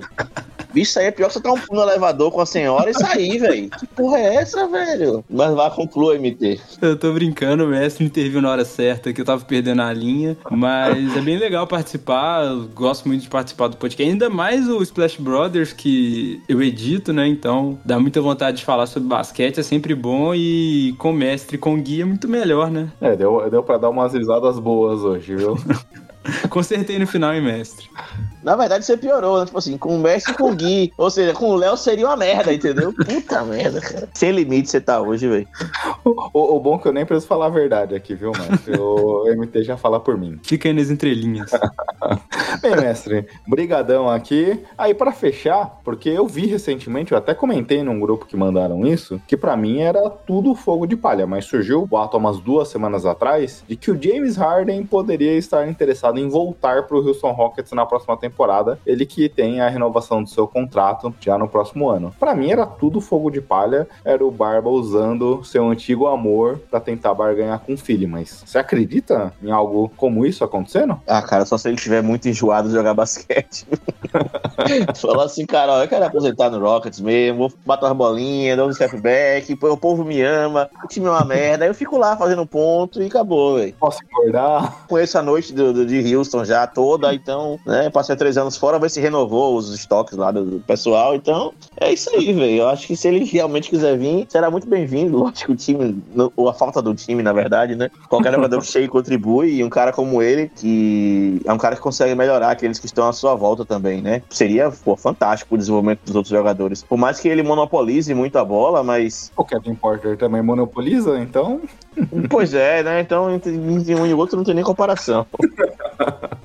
Mas, é, era mais ou menos isso, mestre. Quer deixar algum comentário final aí pro podcast? Vou deixar, vou deixar sim. É, na verdade, eu vou trazer aqui, conclamar todos os torcedores do Rockets para que a gente perca bastante esse ano ainda, porque o Emba vale a pena, cara. O Emba, eu tô com o Emba na cabeça, ele não vai sair, não. Ele vem pro Rockets. O Emba, pô, é o Almin que deu certo, porra. Vai dar certo. Gostou véio. daquela foto que eu te mandei ontem? Exatamente, velho. Aquilo ali é fantástico, velho. Cara, o, o Emba, o Emba é vida, o Emba é amor e o Emba é Rockets. É isso aí. é isso, então, mestre. Brigadão aqui por ter aceito o convite. Obrigado por ter feito o desafio conosco de falar do Rockets aqui por uma hora. Não que algum problema contra a franquia de Houston, mas porque falar de time ruim que a gente, eu e o MT que vai falar ainda de San Antonio Spurs é complicado, hein? valeu, valeu, galera. MT, um forte abraço. Gui, forte abraço. Valeu, pessoal. Valeu, mestre. Abraço, tchau, tchau. Bem, MT, o assunto, o assunto do podcast é, é, nessa edição que a gente avalia quais são os nossos fiéis ouvintes, né? Porque falar de Spurs e Rockets nesse momento não é dos melhores, mas o assunto não era dos melhores, mas a participação do mestre é sempre das mais divertidas, né? Ah, o mestre tem muito carisma, né? Então, independente se estiver falando sobre qualquer coisa, eu vou ouvir. E os ouvintes também, o Gui. Primeira semana de janeiro que a gente tá gravando, né? Mas no início da segunda semana que vai ao ar, esse podcast, todo mundo de férias aí, como o Léo também tá. Então tem tempo para ouvir para ouvir grandes histórias aí do mestre e análise boa aí do Rockets. Exato. Eu, eu pensei aqui, MT, no lead do podcast, é o seguinte: pô, começando o ano, começa de ano, a gente sempre faz diversas promessas, mudar a vida radicalmente, por que não trazer times aqui que estejam em baixa? E aí, para ser uma forma de não para os nossos ouvintes, mas para a gente desejar um bom ano novo aqui para NBA de maneira geral. Então era mais ou menos esse lead que eu tinha por trás aqui da, da campanha, mas não é necessariamente times dos mais divertidos de acompanhar, isso eu confesso. E aí a gente vai falar aqui no assunto co-principal, como eu já tinha adiantado, San Antonio Spurs. O Spurs é um filme bem parecido com o Rockets, de maneira geral. Aliás, Rockets tem muito mais talento em relação a San Antonio. O teto é muito mais alto, mas os Spurs, se a gente debateu muito nos Rockets a questão de falta de veteranos, os Spurs têm bastante veteranos aqui que têm contribuído bastante com a franquia. Os Spurs claramente é um time que tem um padrão de jogo. Se a gente falava que o Rockets é muito mais um amontoado, tentando ver quem se destaca entre os jovens jogadores, os Spurs aqui seguem aquela velha cartilha do Greg Popovich. É uma equipe que roda bem a bola, consegue criar passes, mas obviamente, se completamente ao oposto do Rockets, falta muito talento aqui. Por exemplo, separei umas estatísticas até para iniciar a nossa conversa. MT é o terceiro maior, é a terceira equipe com, que mais dá assistências na temporada, a nona que mais dá passes, mas é claramente uma das equipes que tem muita dificuldade para pontuar e para finalizar jogadas. É o terceiro pior ataque em eficiência e a terceira equipe que mais comete turnovers. Roda muita bola, dá muitos passes, mas tem dificuldades para fazer com que isso se torne uma pontuação efetiva. É um pouco das dificuldades do time aqui, que obviamente tem jogadores que conseguem passar a bola, conseguem rodar, seguem uma dinâmica clara instituída pelo Popovich, mas é pouco e se limita muito a isso. É, o Spurs não tem esse jogador que vai colocar a bola embaixo do braço e conseguir pontuar na marra. Não é nem também nem tanto porque o, o time é, quer ganhar, né? Porque a gente sabe que não quer. Mas por, por ter esse ímpeto mesmo, esse instinto de pontuar. E, e os, os, jogadores mais jovens do Spurs que entram em quadro não, não, não, são assim, né? São jogadores, por mais que tenham talento, são composição de elenco, assim. Não, pelo menos hoje, né, que a gente está gravando, a gente não vê um potencial tão alto nos jogadores individualmente, nesses jovens talentos. Acaba sobrando esse, todo esse trabalho para os veteranos e pelo menos o, o, Spurs tem conseguido render, né, esses jogadores mais velhos aí. A gente vê o Josh Richardson, tem vários outros jogadores aí que conseguem, estão conseguindo, eram jogadores que nem apareciam direito em outros times, já tiveram muitas chances, é, mas sempre foram muito inconsistentes. Agora conseguem fazer um trabalho é, decente lá no Spurs e se valorizarem também, né? Ganhar autoestima aí e não deixar o time sucumbir que a gente vê muito no Rockets, né? Que a gente falou muito aí. aposto que, que no vestiário, o, tá falando aqui do Josh Richardson, ele consegue incentivar os, os jovens jogadores a, a, arremessar no momento certo, a ter essa confiança para fazer as coisas. E com o tempo a gente tem, tem visto também esses jovens jogadores do Spurs ganhando mais tempo de quadra, alguns, né? Ganhando mais tempo de quadra e, e melhorando a produtividade, né, Gui? É, exatamente. Como você falou, falta falta muito talento. E aí eu vi até torcedores dos Spurs debatendo pós a troca do DeJounte Murray, que obviamente ele teve uma temporada fantástica no passado, foi até pro All-Star Game, mas isso se, de, se deu claramente pela falta de talento do time. Então, obviamente, o ataque se monopolizou nele e ele acabou tendo muito destaque. Obviamente, tem o um talento, mas talvez em outros times não conseguiria ter aquela, aquele nível de performance que ele teve naque, naquela temporada. Quando a gente vê os principais jogadores, Keldon Johnson, É um cara que teve, na última temporada, números fantásticos da bola de três, conseguiu evoluir bem esse tipo de arremesso, mas esse ano já caiu bem seu aproveitamento. Ele que nos primeiros anos de NBA tinha dificuldades também nesse sentido. E ele é um cara que bate para dentro, mas não tem tanta criatividade para driblar ou coisa do tipo. Ele é um cara mais ou menos como um trator sem o físico do Yannis Antetokounmpo. Então ele tem muitas dificuldades de conseguir produzir de maneira efetiva. Obviamente, produz seus 20 pontos, mas não um cara que a gente vê tetos de evolução tão grande. Devin Vassell é um cara que já demonstra em alguns momentos uma capacidade de criação de do próprio arremesso, coisas do tipo, mas ainda não tem isso. Falta armadores. Trey Jones é um cara muito fraco. Então essa é uma das grandes dificuldades aqui do time. É por isso que a gente vê passes funcionando, mas basicamente o ataque se limitando a isso. E aí você falou dos veteranos, é, é um time que tem bastante, tem conseguido se desenvolver. Eu até falei no assunto do Rockets, MT, que era um pouco crítico aqui a Doug McDermott, um contrato de três anos nele, 15 milhões por temporada. Eu acho que Richardson não, era um cara que veio numa troca, é, onde é que os Spurs levaram duas first picks do Boston Celtics, então, obviamente, veio muito mais para bater salário, mas vem também fazendo uma boa temporada. Um único jogador que eu sei que você tá acompanhando aqui, desde que voltou de lesão, eu tenho me ficado um pouco preocupado, é o Jacob Portal, que tem tido dificuldades para conseguir se manter em quadra. Ele tem média de quase 30 minutos na temporada, e desde que voltou de lesão, tem tido médias ali pouco superior a 20 minutos por partida, não tem conseguido produzir tanto suas assistências, a criação de arremessos por companheiros, a sua própria pontuação. É, no, o, o, caso do Portal é, é, é, um pouco complicado, porque ele se lesiona muito, né? Ele não consegue ter essa sequência de jogo, é, e esse ano tá sendo muito assim, né? Ele, ele, ele lesiona e aí ele volta, aí joga cinco jogos com minutos limitados, dividindo ali tempo com, com Collins e, e, e com Bessie, e depois lesiona de novo. Então isso atrapalha muito para que ele consiga um ritmo de jogo e também de se valorizar, porque ele é um dos principais é, talentos mesmo do Spurs. Não que ele seja um, uma sumidade ali dentro do, do, time, mas ele é um jogador consolidado já na NBA e tem, eu tenho certeza que tem outros times que trocariam por ele se ele tivesse uma sequência e conseguisse mostrar um serviço assim. E o Spurs dá, né? Já mostrou, com, a gente tem falado aqui com outros veteranos, tipo o Josh Richardson, consegue dessa tranquilidade para os jogadores mais jovens ter,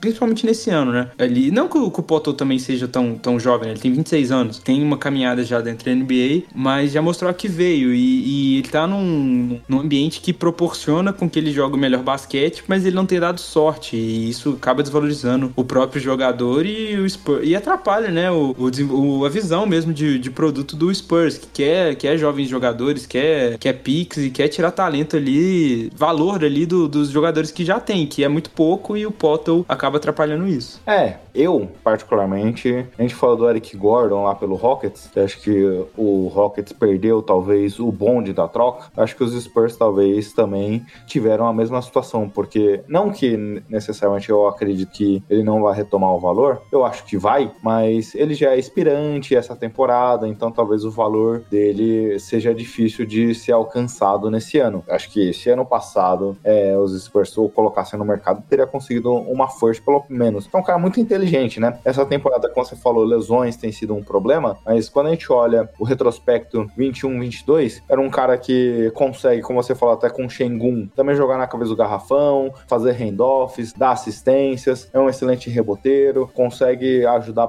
bastante defensivamente, então é um cara completo ali. Mas, obviamente, olhando a janela do que os Spurs querem, mas diferente do Rockets, os Spurs, mesmo querendo, perder, perdendo, tentam manter um padrão de jogo. A gente vê os Spurs tentando desenvolver, já Charles Bassey ganhando minutos, Isaiah Robb ganhando minutos, alguns jovens jogadores aqui que talvez nem estejam na NBA daqui a cinco anos, dois anos, os Spurs têm tentado desenvolver de alguma forma esses jogadores nesse momento. Sim, é fundamental para aquilo, né? Para tirar valor do que tem, assim, mesmo que não seja muito valor. A situação, o, Zé Collins, por exemplo, ele é um jogador reserva, mas ele é um, um reserva que, não sei, pô, às vezes pode, pode numa troca com levando o Potter para outro time, pode, pode funcionar. Um time não vai querer rejeitar, sabe, um, um Zé Collins da vida, porque não é um jogador muito velho, é, é sólido no que faz, mesmo, mesmo que seja limitado. Então, você tem jogadores ali que dá para tirar valor e o Spurs é um, um bom cenário para isso, né? Tem um padrão de jogo e facilita tudo aí para que o, esse jogador consiga. Mas, Gui, o, o, que eu vejo mesmo mesmo é que, por exemplo, o, o Soushan, que é um, um, jogador que veio do draft esse ano, ele tem ganhado minutos. Então, o, o Greg Popovich, ele tá conseguindo tirar ao mesmo tempo o valor de alguns, alguns veteranos e abrir espaço ao longo da temporada para calores de outros jogadores mais jovens, sabe? E isso é muito interessante. E a partir do momento que o Spurs conseguir, esse ano, assim, sabe que, vai, que ele vai conseguir uma, uma, escolha alta. Finalmente, por favor. É.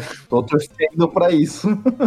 Tem que escolher alto, né? Porque dos últimos anos aí não, não, che... não teve escolha top 5, né? Se eu não me engano. Não, nenhum momento. Os Spurs não escolhem top 5 desde o Tim Duncan. É, e, e, e, tem anos aí que não tá jogando bem, né? Que não, não tem um time competitivo. Então, esse ano, assim, eu acho que é o grande ano para tirar talentos do draft do ano que vem. E é um time tem, que mostra, né? Mesmo que as escolhas passadas não tenham sido tão boas, mas mostra que tem um, uma capacidade de, de, tirar valor desses jogadores. Exato. É, você falou do Sochan, eu ia falar dele, tanto dele quanto do Malakai Braham. Os dois jogadores vêm evoluindo. O Sochan não só evoluindo com minutagens, mas também com as ações do jogo. Em algumas posses de bola, ele tem sido o armador do time. E isso é bacana. Ele tinha demonstrado esse potencial. Muita gente comparava o teto dele sendo talvez Draymond Green. Para ele se desenvolver nesse sentido, você precisa dar a bola na mão dele e deixar ele uhum. criar. E a gente tem visto isso acontecendo nas últimas partidas, nesses últimos 10 jogos. Ele tem começado a jogar um pouco mais nesse sentido, estando com a bola, criando as ações. Então, isso de fato a gente já começa a ver em alguns momentos o teto do jogador a se desenvolver nesse sentido. Obviamente, falta a bola de três pro Sochan, falta alguns aspectos aqui ainda de finalização da jogada, mas é um cara que se, se movimenta muito sem a bola, quando tá com a bola consegue criar. Isso dá um dinamismo pro ataque. Quando a gente olha o condensado dos jogos dos Spurs, em muitos momentos tem pelo menos uma bandeja por jogo que ele se movimenta e consegue receber a bola sozinho debaixo do aro, porque é um cara que busca esse jogo sem a bola e consegue achar espaços. O Malakai Braham, MT, é um cara que a gente via com potencial finalizador dos três níveis como prospecto. Ele ainda tem tido dificuldades com a bola de três, mas se a gente falava aqui no começo do podcast da dificuldade dos Spurs em criar o próprio arremesso, ele tem entrado nas últimas cinco partidas, tem conseguido fazer um pouco disso. É muito agressivo, consegue finalizar jogadas, então acho um duo interessante. Ele não é tanto um armador, mas ter o Sochan jogando do lado dele que consegue dar os passes, conectar as jogadas, acho que vira um duo interessante aqui para os Spurs trabalharem. Isso, e, e mesmo ele não sendo esses jogadores que têm o potencial, um teto altíssimo, esses lampejos, esse crescimento assim do, do Braham na temporada, ele demonstra que ele pode substituir sim um, um veterano na, na, questão de produção do jogo, sabe? Então ele, ele é um bom chutador, igual você disse, ele, ele tem boas ações dentro do jogo. Cabe ao, ao time é, conseguir amadurecer ele, né? E, e o Solskjaer, por exemplo, é um jogador muito criativo e diferente, né? Falou do, do Draymond Green. Não é um jogador que você tem em todo, em todo time, assim, é um jogador muito peculiar e... Peculiar em todos os sentidos, né? Outro dia, ele apertou o mamilo do Steven Adams no final do jogo, que desconcentrou o rapaz ali. Batendo lance livre também, é. né? É um mini Dennis Rodman aí, até pelo cabelo dele, como é que ele se veste. É um jogador bem exótico, assim, mas eu gosto dele, dele em quadra e ele tem um potencial defensivo é bacana e ele tem umas. É, é óbvio, né? Ele é muito inconsistente, é um jovem jogador, assim. Tem jogo que ele consegue 10 rebotes ali também, dependendo do espaço que ele tem, mas tem jogo que ele sai quase zerado. Então, é, cabe ter paciência também, o, o, time do Spurs aí, a torcida do Spurs, que, assim, por mais que tenha tido escolhas erradas nos últimos drafts aí, eu acho que, que dá para confiar pelo menos no trabalho de desenvolvimento desses jogadores. Exatamente, aqui a parceria tá funcionando super bem. Eu entendo que era justamente o próximo assunto. Se a gente falava do tanque do Rockets, do momento do Rockets, onde é que já tem estrelas ali, duas escolhas no top 2 nos dois últimos anos. É, aliás, top 2 não, mas não, 2 e 3, na verdade.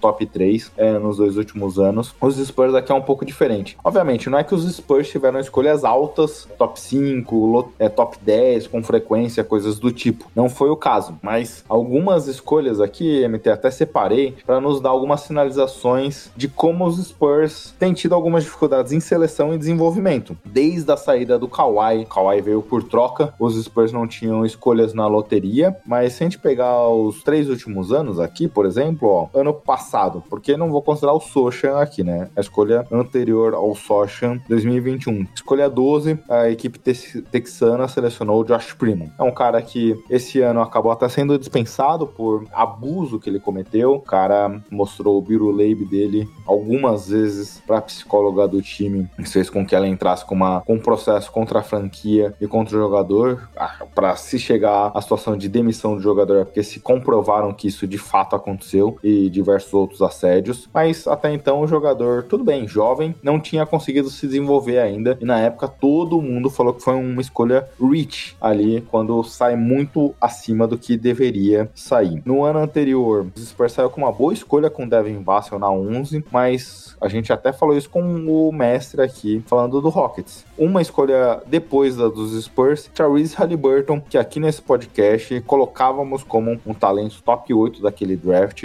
É, era uma necessidade dos Spurs e o time não saiu com o melhor jogador disponível no board dos principais analistas. 2019, os Spurs até teve o Keldon Johnson, mas o Keldon Johnson veio na escolha 29 daquele ano. A escolha dos Spurs foi a 19, eles saíram com Samanit, que nem tá mais no time. Depois disso saiu Jordan Poole, Kevin Porter, Nick Claxton, outro, o próprio Keldon Johnson aqui. Como os Spurs têm errado nessas escolhas? Se os Spurs tivessem saído com outros jogadores, melhores jogadores, ou até mesmo desenvolvendo esses jogadores, talvez, não que o time não estivesse tancando esse ano, mas talvez a gente veria num outro, numa outra etapa dentro desse processo. Porque se a gente elogiou os veteranos aqui, MT, falta jovens jogadores com talento pra gente poder acompanhar nesse time. Sim, quando a gente olha em retrospecto, é, é bem assustador mesmo isso, é, essa sequência aí de erros, né? Samanit, Vessel e, e Primo, né? O que você falou aí sobre o Vessel, que não foi uma escolha ruim, mas em contextualizando pra época dessas escolhas, principalmente na escolha do Josh Primo e do Vessel, é, na do Primo, como você disse, era um reach já pra época, no momento do draft. Ninguém esperava que o Spurs ia fazer isso e, e foi,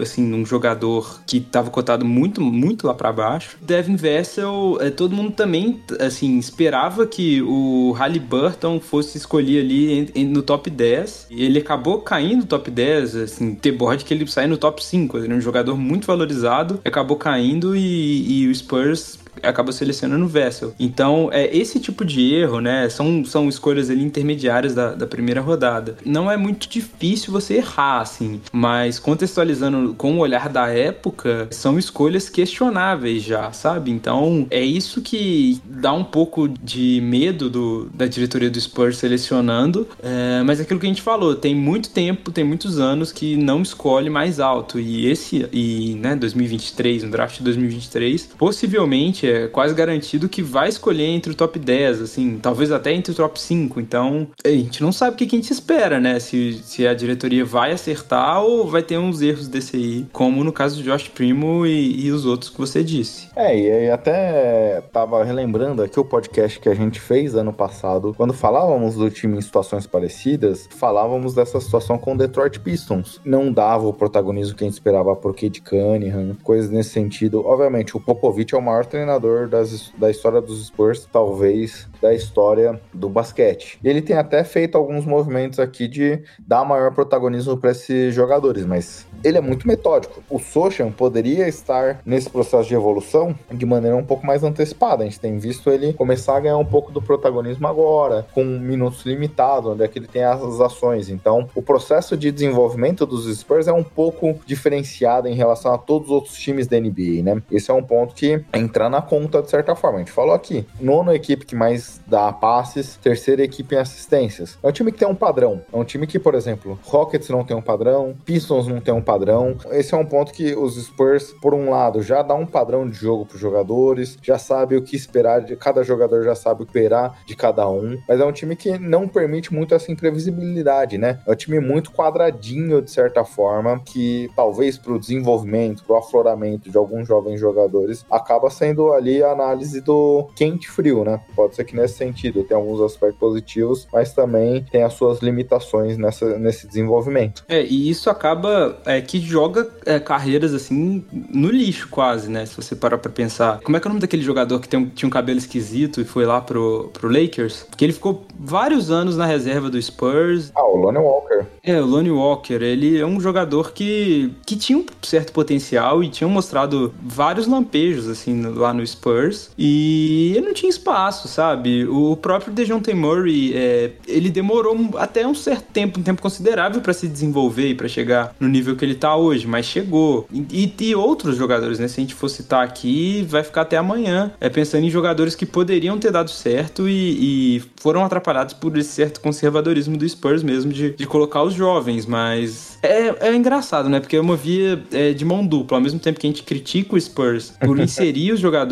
mais tarde, né? No, dar mais minutos para eles, a gente vê que eles conseguem desenvolver é, alguns jogadores com, com exuberância mesmo, né? Com, com êxito. Então, a gente não sabe o que esperar se o, se o Spurs pegar aí uma, uma top 5, uma pick top 5. Se a gente. É, o que, que a gente espera? Vai, vai conseguir pegar um jogador igual o Kawhi Leonard, um, não sei, um Tim Duncan da vida e conseguir desenvolver esse jogador? Ou vai colocar ele no fundo do banco pra ficar aí no time e inserir aos poucos, igual foi com, com Lonnie Walker da vida, sabe? Então é, é, é apreensivo. E aí, como torcedor, é uma das coisas que me angustia nesse momento. Eu entendo essa proposta quando você tá com um time brigando por título e tudo mais, você, as coisas precisam seguir num outro fluxo ali, porque você não tem essa capacidade de desenvolvimento. Mas qual a necessidade da gente ver os Spurs, e não tô nem falando do Big Dermond, por exemplo, mas qual a necessidade de dar 15 minutos por jogo para Keita Bap Diop, é, Stanley Johnson que veio agora? Será que não seria melhor você colocar o Blake Wesley na rotação, é, jogando 20 minutos por noite? Ele que foi uma escolha de primeiro round dos Spurs e ainda não jogou. Até te cortando aqui, Gui, é a questão do Zach Collins, né? Um jogador, como eu disse, eu, eu acho assim que é um jogador ok para estar tá na rotação do time, não do Spurs, sabe? Você descobriu o Charles Bass aí esse ano, por que, que não, não aumenta a minutagem dele e diminui do Zach Collins, por exemplo, sabe? São, são valores que o Spurs não pode deixar passar, assim. É, é uma carência muito grande de talento, então você tem que tentar tirar talento de tudo quanto é lado. Até porque o contrato do Bass não é garantido pro próximo ano. Você precisa saber se vale a pena investir no jogador ou não, coisas desse tipo, né? Será que não seria melhor acelerar a troca do Poro, trazer, sei lá, o próprio, se você quiser manter Zach Collins, deixar ele titular, mas dividindo a minutagem com o Bassa e coisas do tipo? É, são coisas que, que, que a diretoria tinha que pensar melhor e, e, e dar prosseguimento, né? É, como, assim, como eu acho que eles acertaram na, na troca do DeJounte Murray, é um jogador que já tá, é um jogador que já tá pronto, que fez uma temporada muito boa no passado, tava no, assim, né, no auge no ano passado e super valorizado, e acabou trocando e pegando várias escolhas por isso. Tava muito diferente da maturidade do time, né? Não adiantaria você ter um DeJounte Murray agora aí no, no Spurs. Eu entendo o torcedor de ter essa, essa apreensão com, com o que, que a diretoria vai fazer. Mas eu, pelo menos, aqui, obviamente, torcedor dos Spurs é mais ou menos essa. Qual seria o antônimo de megalomania, MT? Nossa, sei lá, é uma diretoria que não espera nada do time, né? Conservadora, né? Sei lá. Você, como torcedor dos Knicks, sofre o contrário, porque todo ano você vê o Knicks, os Lakers fazendo trocas, tentando trazer algum grande jogador e tudo mais. Pois é o contrário. Todo ano sempre tem de milhares de boatos de troca e no final do, da intertemporada a maior contratação dos Spurs é um, um free agency lá, tipo, pequeno que os Spurs pagam o mínimo. Então, de maneira geral, o mercado, as ações do, de San Antonio é bem pacatas, assim, de maneira geral. Mas eu espero aqui para esse mercado de trocas, Poro, Josh Richardson, talvez até o McDermott sendo trocados. São jogadores que estão sendo úteis. Eu não acreditava que eles seriam o Poro, a gente já viu ano passado, mas os outros dois não esperava sendo tão úteis esse ano. Estão sendo bons jogadores. Defensivamente, Josh Richardson ajuda. Nas bolas de três, os dois são um, um escape para esse ataque de San Antonio em muitos momentos. Tenho gostado dos dois aqui, viu? Vejo eles com capacidade, aí incluo também o Poro nesse momento, com capacidade de agenda, ajudar times que queiram brigar por playoffs, por título nessa temporada. É, e você pode ter certeza, se esses jogadores aí, o Spurs é, não trocar, e, e, eu não sei como é, é o contrato deles, né? Mas é, não sei se é a longo, a longo prazo ou, ou não é. Poro é expirante, os outros dois têm mais um ano. É, então, se, se eles, se o Josh Richardson e o McDermott fossem inspirantes, você pode ter certeza que no outro dia o Lakers estava lá é, é, querendo contratar eles, sabe? Porque são veteranos que estavam aí meio, meio desacreditados e o Spurs reabilitou. Só que eles têm certo valor, mas é o momento, sabe? É o momento de fazer um pacotão aí, compor o Josh Richardson e McDermott e, e, e trocar aí por alguma coisa, sabe? Porque é, periga também ano que vem eles não, não terem espaço, não renderem assim. Como o próprio Poro, né? Você viu a temporada dele ano passado e esse ano já, já deu uma queda. Mas, de maneira geral, MT, como era de se esperar, dois times aqui na parte de baixo é mais críticas do que elogios, né? É, exatamente. Eu achei que eu ia sair ileso aqui, porque já são quase duas horas de podcast e não tinham citado o New York Knicks. E infelizmente o Gui quebrou isso aí e eu tenho que pensar em New York Knicks agora e, e é difícil, viu? pra gente fechar aqui, pra te fazer esquecer, MT, eu vi essa reflexão no podcast lá do pessoal do San Antonio Spurs. Até esqueci o nome do podcast agora, mas é o Spurs Brasil, que é a página lá, Lucas Pastore, Renan Bellini, o pessoal que participa lá do podcast, falando uma reflexão, porque Popovic já foi convidado para integrar jogador, ex-jogadores, treinadores e ex-treinadores que concorrerão ao Hall da Fama em outros momentos. E ele sempre negou. Aí, esse momento, ele aceitou participar da concorrência. É, isso quer dizer um. Aí é totalmente chutômetro aqui, mas estavam debatendo se isso queria dizer que esse é o último ano do Popovich. É um cara já super veterano, a esposa faleceu na última temporada, ele finalizou seu ciclo lá com a seleção olímpica americana. É, todo mundo lá achou que não, porque quem vai querer treinar esse elenco atual, mas ele não vê muita perspectiva pro futuro. Pode ser que ele viu isso e falou: cara, acho que não é isso para mim. Ah, seria.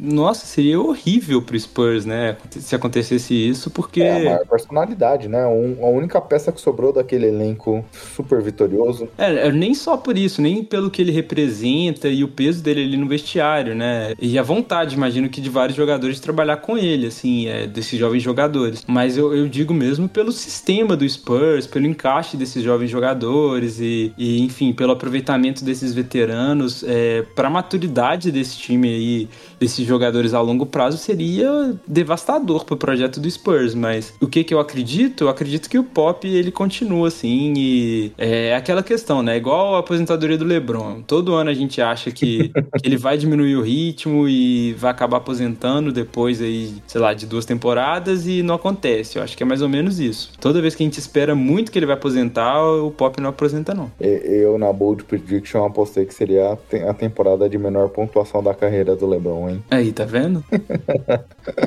Bem, MT, depois dessa triste lembrança sua com o Knicks, eu com minha boa do Prediction, acho que tá na hora da gente ir pras dicas culturais, né? Não, vamos por favor, que o Knicks já foi citado duas vezes aqui em menos de 10 minutos e a gente precisa passar essa página. Exatamente.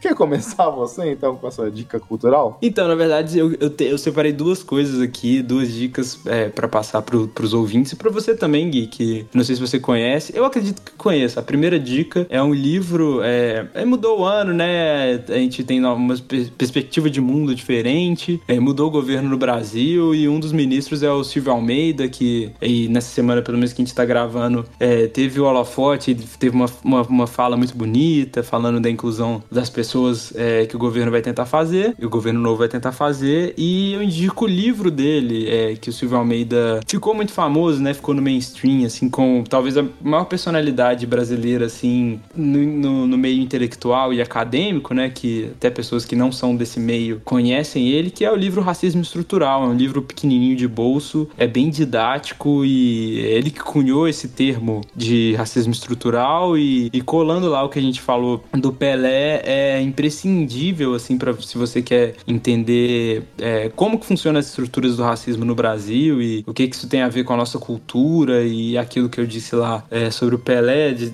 né, ser um país mais racista do mundo e de arranharem a figura dele e desgastarem o quanto querem, isso estruturalmente e intencionalmente, né, de várias formas, para você entender essas dinâmicas e é, esse livro do racismo estrutural do, do Silvio Almeida. É um baita livro, de fato, é uma baita personalidade. É um cara que tem uma vivência absurda, né? Ele falando no podcast também do Mano Brown, aborda muito do racismo, de como ele entendeu o racismo, de como ele só foi entender a estrutura racista quando chegou na faculdade, coisas do tipo. É um podcast que eu, como uma pessoa branca e na leitura também, o Silvio Almeida é um cara que traz diversas reflexões para a gente poder entender o quão é impactante o racismo e quanto ele machuca gerações e gerações de negros, né? Porque a gente às vezes aqui pode não entender e o Brasil vive o racismo de maneira muito velada. Tem muitas das coisas a gente acha que é que não é racismo, né? A gente não tá acostumado a pensar e refletir de maneira clara as pessoas se autodeclarando racistas. O Brasil é daqueles países e essa pesquisa é real. Quando perguntado em entrevista se o país, se o Brasil é racista ou não, 90% das pessoas dizem sim. Quando perguntam, quando a pesquisa pergunta se você é racista ou não, quase ninguém afirma que é racista. Então, todo mundo vê o racismo e ninguém se enxerga no racismo. E racismo vai desde atravessar a rua porque tá vindo um negro de outro lado, a coisas desse tipo.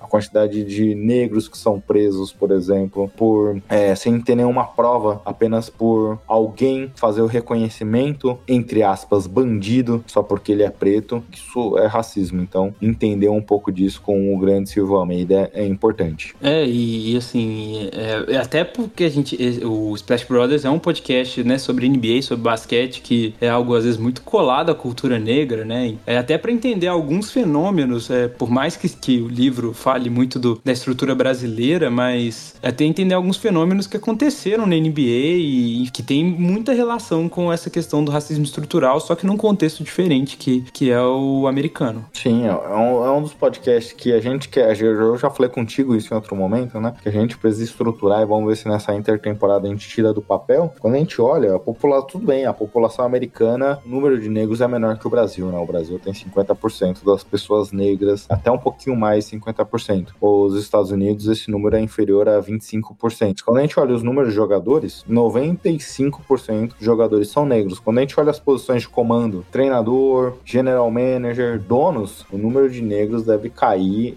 assustadoramente para um índice menor do que o número da população americana. Então, isso é um indicativo claro de racismo, né? A gente viu o Robert Sarver cometendo racismo, ele que era o ex-dono do Phoenix Suns, é porque os donos são pessoas brancas do lado de pessoas brancas que não estão acostumadas a uhum. lidar com negros. A gente viu lá atrás o ex-dono do Clippers sendo expulso porque vazou conversas racistas dele. Então, tudo isso, o racismo tanto cá quanto lá existe e existe de maneira muito forte. Isso, exatamente. E qual que é a sua dica aí, Gui? É, essa semana eu já tava aqui na minha lista de favoritos há algum tempo, mas não tinha conseguido assistir. Essa semana eu assisti na HBO, tem um documentário em quatro episódios de uma horinha a cada do Shaquille O'Neal, da história de vida dele. Eu que em algumas coisas já tinha ouvido falar, mas não lembrava. O pai dele abandonou ele, ele foi adotado por, obviamente, a mãe casou contra o cara e esse novo pai assumiu, teve dificuldades. O pai era sargento do exército, ele foi morar na Alemanha, vai contando toda a vida do Shaq, da ascensão no Magic, da ida pro Lakers, a saída e das brigas com o Kobe Bryant, da ida pro Heat, toda a história dele. Obviamente, a fase ali ruim da sua decadente da sua carreira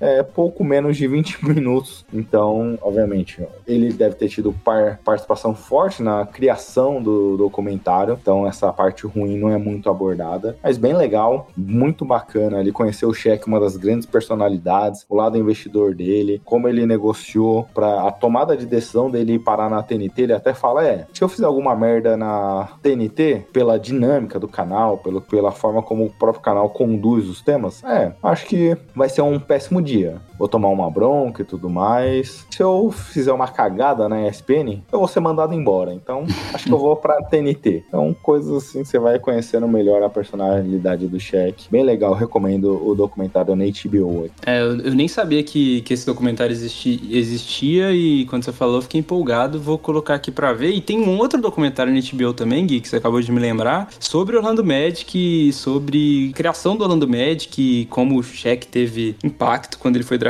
lá e, e também na HBO. Então você pode colar uma coisa a outra aí e, e completar também. Esse eu não sabia, vou até procurar depois e adicionar. Legal. Uma coisa que eu faço bastante lá na HBO é procurar os documentários dele. Tá na minha lista aqui, até abri. Eu achei o do Diego Maradona, muito bom. É, ainda não tirei da lista, preciso tirar. Tem do Tyson, tem do Muhammad Ali, tem do Michael Phelps. Todos esses Sim. quatro estão na minha lista. Já assisti também do Carinha Abdul Jabbar. Tem documentários muito bons lá. Sim, tem muito, muito bons documentários e é bom que você vai puxando um de um assunto parecido com o outro, né? E, e vai vendo, assim, e integrando aí as informações que você tem. Mas eu já peguei o nome aqui do álbum, Gui. Pode Pode, bora lá. mandar ver. É, é um, pra mim, esse álbum, pra, pra você que não sabe, ouvinte, quem tá aqui até agora, esse aqui é a dica de ouro do ano. Quem não sabe, eu participo aí de uma página de rap chamada Inverso Rap, que é de crítica musical especializada em rap. O álbum do ano pra mim no rap, Yogi, é o álbum do Zudzilla, que foi lançado em março de 2022. Chama Zulu Volume 2 de César a Cristo. Ele já tem o, o Zulu Volume 1 também, que é de alguns anos atrás. E é, complementa assim a sonoridade o, o Zulu Volume 2. É um álbum que é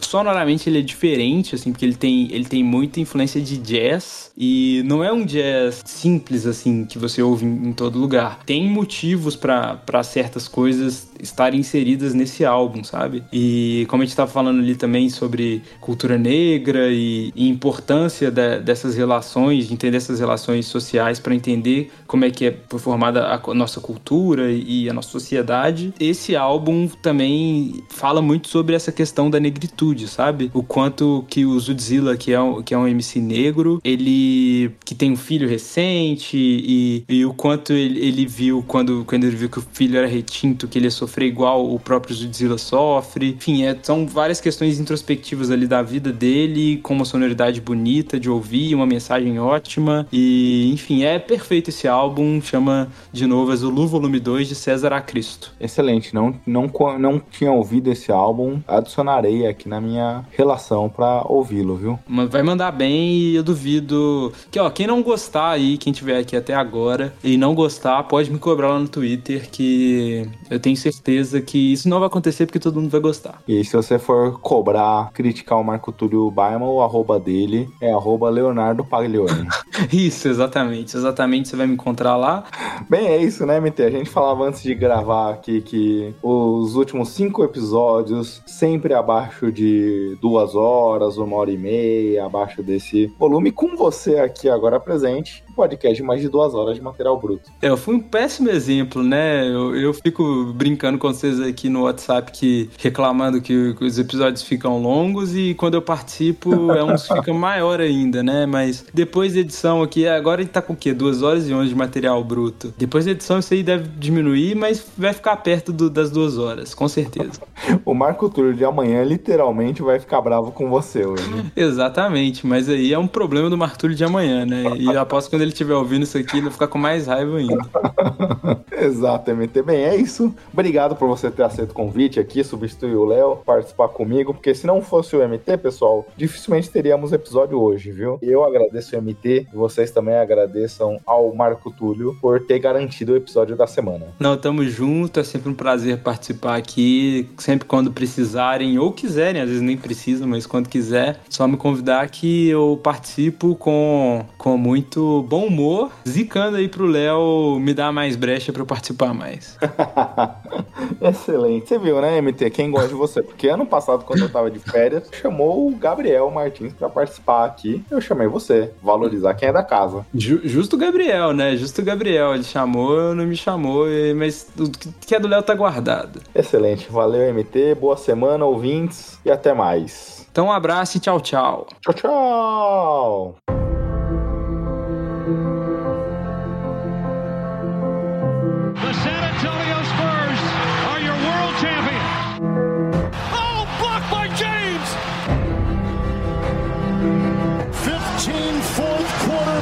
By Kawhi Leonard. It's good. Kevin Durant from downtown.